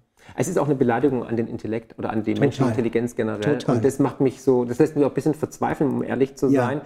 weil wir diese Idiotie live erleben. Es ist amüsant, es ist eine Show, ja, aber es ist auch zermürbend, weil man möchte die Wahrheit ja zeigen, aber wird dann gleich beschimpft, wenn man die Wahrheit ausspricht. Und das ich ist werde, eine gefährliche Entwicklung. Ja, ich werde genötigt, das Gegenteil von dem zu behaupten, was ich sehe. Genau. Ein hässlicher Mann zieht sich eine hässliche Perücke an und sieht aus wie eine hässliche Frau. Und ich soll ihm bescheinigen, dass er eine Frau ist? Ich bitte Sie. Mhm. Was mutet man mir zu? Mhm. Und wenn das einzeln passiert, geschenkt. Völlig ja. geschenkt. Es geht übrigens gar nicht so wie bei den Homosexuellen, bei den Schwulen um deren Rechte. Das ist ja schon sozusagen, die Schwulen sind ja inzwischen der konservative Teil der Gesellschaft. Ja, ja, und dass, dass deren Verfolgung unsäglich war, darüber muss man nicht reden, das war so. Immer, Und dass die Rehabilitierung viel zu spät erfolgte, dass man das 50 Jahre nach den Nazi-Urteilen dieser Urteile kassiert hat, das ist auch ein Skandal. Aber wir erleben heute eine völlige Umkehr der Logik und der Naturgesetze. Und äh, wieso schweigen eigentlich alle Physiker dazu? Und, äh, Weil das Framing dann kommt und dann wird man diskreditiert. Ja. Und dann hängen auch dann Jobs dran und der Kredit fürs Häuschen. Und, ist das äh, so, ja? Es ist so. Es ist wirklich, was glauben Sie, wie viele Menschen an mich herangetreten sind in den letzten Jahren, egal zu welchem Thema, ob jetzt Flüchtlingskrise war, Euro-Krise, Griechenland-Krise, Tage-2-Salden, aber natürlich auch vor allem Corona, Impfung und so weiter und jetzt natürlich auch Klima, die gesagt haben, ja, ich, ich, ich habe diese Meinung, aber ich könnte sie niemals laut kundtun, ansonsten bin ich meinen Job los, meine Freundin geht, mein Mann geht oder was auch immer, weil das sind ja Abhängigkeiten entstanden. Sobald man in dieser Schuldenspirale ist, ne, man hat sich eine Immobilie irgendwo gekauft mit Kredit, ist man ja eine Abhängigkeit, man muss ja am Job bleiben. Und wenn man dann vielleicht eine Meinung hat gegen das Narrativ, und wenn man zum Beispiel sagen würde, okay, das Coronavirus ist nicht so gefährlich wie gedacht oder die Welt wird nicht untergehen wegen der Klimaerwärmung und so weiter, dann läuft man Gefahr natürlich, ähm, ja, stigmatisiert zu werden und eventuell sogar seinen Job loszuwerden. Ich meine, ein Beispiel ist zum Beispiel ähm, die von uns bekannte Ulrike Goro, die halt eine andere Meinung hatte während der Corona-Krise und jetzt gecancelt wird überall von der Universität Bonn und so weiter. Und da kenne ich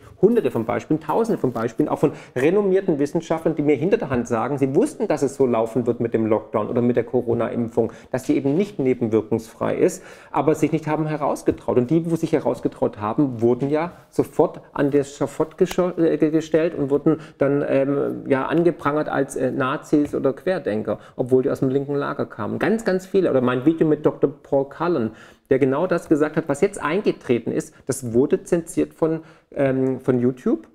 Ging ja. viral, hat er über 1,5 Millionen ähm, Aufrufe innerhalb kürzester Zeit, weil er all die Sachen vor über einem Jahr gesagt hat, die jetzt Realität sind der Lockdown macht keinen Sinn, Masken machen keinen Sinn, ähm, das, die Corona-Impfung wird Nebenwirkungen ähm, hervorrufen und so weiter und Coronavirus ist nur praktisch ein Grippevirus etc.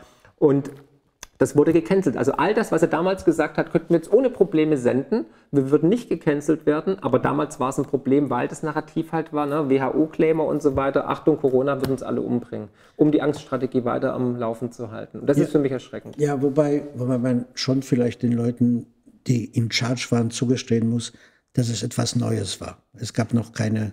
Beim ersten Voller, Lockdown ja, aber nicht beim zweiten, Lockdown. nicht von einem Nein. Jahr, nicht von einem Jahr. Und von einem Jahr war ja noch alles mit Masken los. Ja, ja? ja. Und jetzt sitzen alle irgendwie im, im, Zug und im, im, im, Flugzeug und macht sich keiner mehr Gedanken. Von einem Tag zum anderen. Als ob nichts wäre. Ja, hat man den Hebel umgestellt. Genau. Und die Inzidenz war trotzdem noch hoch und trotzdem haben die Leute gesagt, ach komm, passt schon. Ja, und es gab Demos in Berlin, die nicht verboten wurden, wo genau. die Leute keinen Abstand hielten und keine Masken getragen haben, aber es waren die guten Demos. Genau, man muss ich, unterscheiden. Ja, ich bin mal in eine Nicht-Demo reingeraten. Ich war einmal dabei, als ein Café irgendwo bei Bamberg geräumt wurde mit Polizeigewalt. Okay. Der Wirt stand hinter dem Fenster, unternahm nichts dagegen und der Polizeianführer, der Mann, der da in Charge war, sagte, er mache das für den Wirt. Und der Wirt wollte die Leute da nicht haben. Mhm. Das waren ein paar Teilnehmer einer Demo. Und wissen Sie, äh, völlig im Ernst, ich mache mir selbst zum Vorwurf, dass ich damals mitgelaufen bin, dass ich zugestimmt habe, dass man mich aus dem Café entfernt hat. Ich hätte da sitzen bleiben sollen mhm. und es auf eine Konfrontation ankommen lassen sollen. Ich habe in dem Moment auch nicht richtig geschaltet. Ja. ja gut, wir sind alle menschlich und machen immer Fehler. Jeder macht Fehler. Ja, aber ich war auch ein Opfer der Einschüchterung. Ja. Natürlich. Ja. Und ich merke jetzt, ich habe vorhin schon erwähnt, äh, welche Folgen das bei mir hatte, wie, wie skeptisch ich war, allerdings äh, also gegenüber, gegenüber dem Narrativ, aber auch gegenüber den Kritikern des Narrativs. Ähm, ich fand es nur ungeheuerlich, wie plötzlich Sachen zusammenbrachen. Eine junge, relativ unbedarfte Frau geht auf eine Demo, betritt die Bühne und sagt, ich bin Jana aus Kassel, ich komme mir vor wie Sophie Scholl. Ein dummer Satz, in ja. der Tat. Ja. Aber das macht diese junge Frau nicht zu einer Nazi. Nee. Und das war dann das Beispiel, das Präzedenzbeispiel. Mhm. Dann gab es diesen veganen Koch hier aus Berlin. Wie hieß er nochmal? Attila, Attila irgendwas. Ja, Atti, ja, Attila. Ja, ja, da war was, also ich meine, ich mein, der Mann gehört eingesperrt, klar. Aber nur weil wegen, er vegan gekocht hat? Ja, weil er wegen, der, wegen, der, wegen der Rezepte. Ja, und er ist in jeder zweiten Tagesschau vorgekommen. Mhm. Das war ein Irrer, aber er wurde hier richtig bekannt gemacht, groß gemacht. Durch die Medien. Mhm. Durch die Medien. Mhm. Man hat endlich einen körperlichen, einen physischen Feind gehabt, und den man verantwortlich Den braucht man ja wohl anscheinend. Den braucht man. Ja. Ob es jetzt der Ungeimpfte war oder ja. der Corona-Leugner ja. oder der Klimawandelleugner, es sind immer, wir brauchen immer Feindbilder. Was kommt als nächstes? Ist es dann der, ist es dann der, der Russe, ist es Putin oder ist es dann wieder. Naja, bei Putin äh, hat es vielleicht schon eine gewisse Berechtigung, nicht? Ja gut, klar, aber, äh, aber wir brauchen anscheinend immer einen, einen Feind. Nein, nein, nein, wir werden die Feinde im Inneren finden. Wir werden gar nicht über die ja Grenzen. Grade. Das machen wir gerade. Was, ja. was mögen Sie an Deutschland? Was Positives? Was, was lieben Sie an dem Land, an den Menschen? Wo, wo können wir was Positives sehen? Wo kann die Reise dahin gehen? Also ich liebe kein Land. Da gibt es einen alten Karlauer von Theodor Heuss. Als gefragt wurde, gefragt wurde, ob er, ob er das Land liebt, sagte er, nee, ich liebe nur meine Frau. Hat er auch recht, ja. Hat auch recht, ja. ja. Zurzeit bin ich in unendlicher Liebe zu unseren Enkeln. Ja, sehr schön. Nein, aber ich finde, ich finde, dass Deutschland ein gutes Land ist, völlig im Ernst. Oder vielleicht müsste ich schon vorsichtshalber sagen, bis vor kurzem gewesen ist. Mhm. Äh, was jetzt passiert, finde ich erschreckend. Aber im Prinzip, äh, ich weiß nicht, wie es kommt. Ich habe eigentlich nur gute Erfahrungen gemacht. Ich kriege einmal pro Monat einen antisemitischen Leserbrief. Mhm. Und damit kann ich nicht angeben. Nicht? Claudia Roth erzählt immer, was für sexistische Briefe sie bekommt. Kaum bekommt sie einen, ruft sie schon DPA an und dann steht es in allen Zeitungen. Nein, ich, äh, das ist eigentlich äh, vieles, was hier unternommen wurde, war sehr ehrenwert und auch gut geklappt. Mhm. Zum Beispiel der Prozess der Wiedervereinigung. Und dass wir da Milliarden reingesteckt haben, das war vollkommen richtig. Absolut. Ja. Vollkommen richtig. Hätte jedes andere Land auch so gemacht. Wahrscheinlich. Bin mir ja. sicher, wenn Südkorea mit Nordkorea ja, sich vereint, wird genau. genauso passieren. Und man muss den Ossis nicht ständig vorhalten, was wir alles für euch geleistet haben. Nicht, dass die da irgendwann die Nase voll haben, kann ich auch nachvollziehen. Mhm. Mhm. Nein, wissen Sie, äh, äh, alles, was so als Deutsch abqualifiziert wird, fange ich dann zu schätzen, fange ich dann an zu schätzen, wenn ich vier Wochen im Ausland bin. Exakt, Dito, geht mir genauso. Ja, das ist doch okay. da freut man sich regelrecht wieder zurückzukommen. Ne? Genau, Außer genau. auf die Laune, auf die Miespetrige. Ja, und dann bin ich hier und nach vier Wochen wünsche ich, ich wäre in Baltimore geblieben. Ja, genau, zum Beispiel. Was ist für Sie, Herr Broder, der Sinn des Lebens? Es gibt keinen. Gibt keinen? Nein. Es gibt die Enkelkinder auch nicht? Das ist nicht der Sinn des Lebens, das ist, das ist der Trost des Lebens. Der Trost des Lebens, ja. Das schön. ist der Trost ja. des Lebens. Es gibt ein wunderbares Les äh, Buch von Theodor Lessing, das war das erste Femmeopfer der Nazis, Marienbad erschossen. Theodor Lessing, der übrigens das fantastische Buch geschrieben hat über jüdischen Selbsthass. Und wenn Sie das Buch heute lesen und Sie tauschen Jüdisch gegen Deutsch aus, dann haben Sie eigentlich die Lösung. Ja. Dann haben Sie eigentlich die Situationbeschreibung. Ja, ja, ja, Der deutsche Selbsthass. Ein anderes fantastisches Buch von Theodor Lessing, schwer zu lesen, aber trotzdem toll. Geschichte als Sinngebung des Sinnlosen. Und das ist es. Geschichte wird post festum mit Sinn aufgeladen. Vielleicht muss das sein und es gibt keinen Sinn des Lebens. Vielleicht, äh, vielleicht gelegentlich anderen zu helfen und versuchen, so viel Spaß wie möglich zu haben. Aber auch das ist nicht der Sinn des Lebens. Hm. Was, was sind Ihre Ziele die nächsten Jahre? Die nächsten Jahre? Oh, ich habe so eine Liste von Leuten, die ich noch beleidigen will. Oh, sehr und die schön. Muss ich Sie werden 100, ich merke schon. ja, ich muss. dieser, dieser alte jüdische Segenspruch, ad mea versrim, bis 120. Bis 120. Das wünsche ich Ihnen auf jeden Fall. Vielen Dank. Und mich würde es auch freuen, wenn wir das hier wiederholen. Es hat mir große Freude gemacht. Es war sehr kurzweilig und ja, ich könnte tausend Themen mit Ihnen eigentlich äh, ankratzen und vertiefen, aber die Zeit, die Zeit, läuft uns davon. Und für mich war es ein großer Spaß und ich hoffe natürlich auch für die Zuschauer, für euch. Lasst mal einen Kommentar da, wie ihr das Gespräch fandet, wo ihr übereinstimmt, wo ihr vielleicht eine andere Meinung habt. Hier dürft ihr das ja, hier gibt es doch den gelebten Diskurs, dass man auch eine andere Meinung äh, aussagen darf. Teilt das Video bitte kräftig und ja, schaut auch gerne mal auf der Webseite von der Achse des Guten. Genau, ich wollte schon Bösen sagen, aber das waren ja die Amerikaner. Und ähm, ja, teilt das Video kräftig, lasst ein Abo da und Ihnen, Herr Bruder, auf jeden Fall die 120. Vielen Dank. Noch viel Aufregung, damit Sie schön alt werden. Viele Beleidigungen an andere, die Sie nicht mögen und auf ein hoffentlich baldiges Wiedersehen. Ich danke Ihnen. Shalom allerseits. Shalom.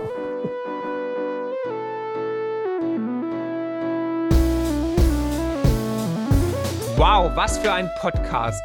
Ich hoffe, die Folge hat euch genauso gut gefallen wie mir. Ihr findet mich bei YouTube, Twitter und Instagram unter markfriedrich7. Für Lob, Kritik oder Themenvorschläge schreibt mir gerne eine E-Mail an podcast.mark-friedrich.de. Empfehlt den Podcast natürlich gerne weiter.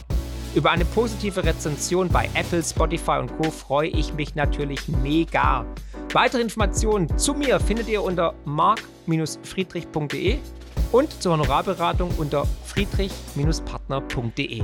Ich freue mich jetzt schon aufs nächste Mal. Herzlichst, euer Marc.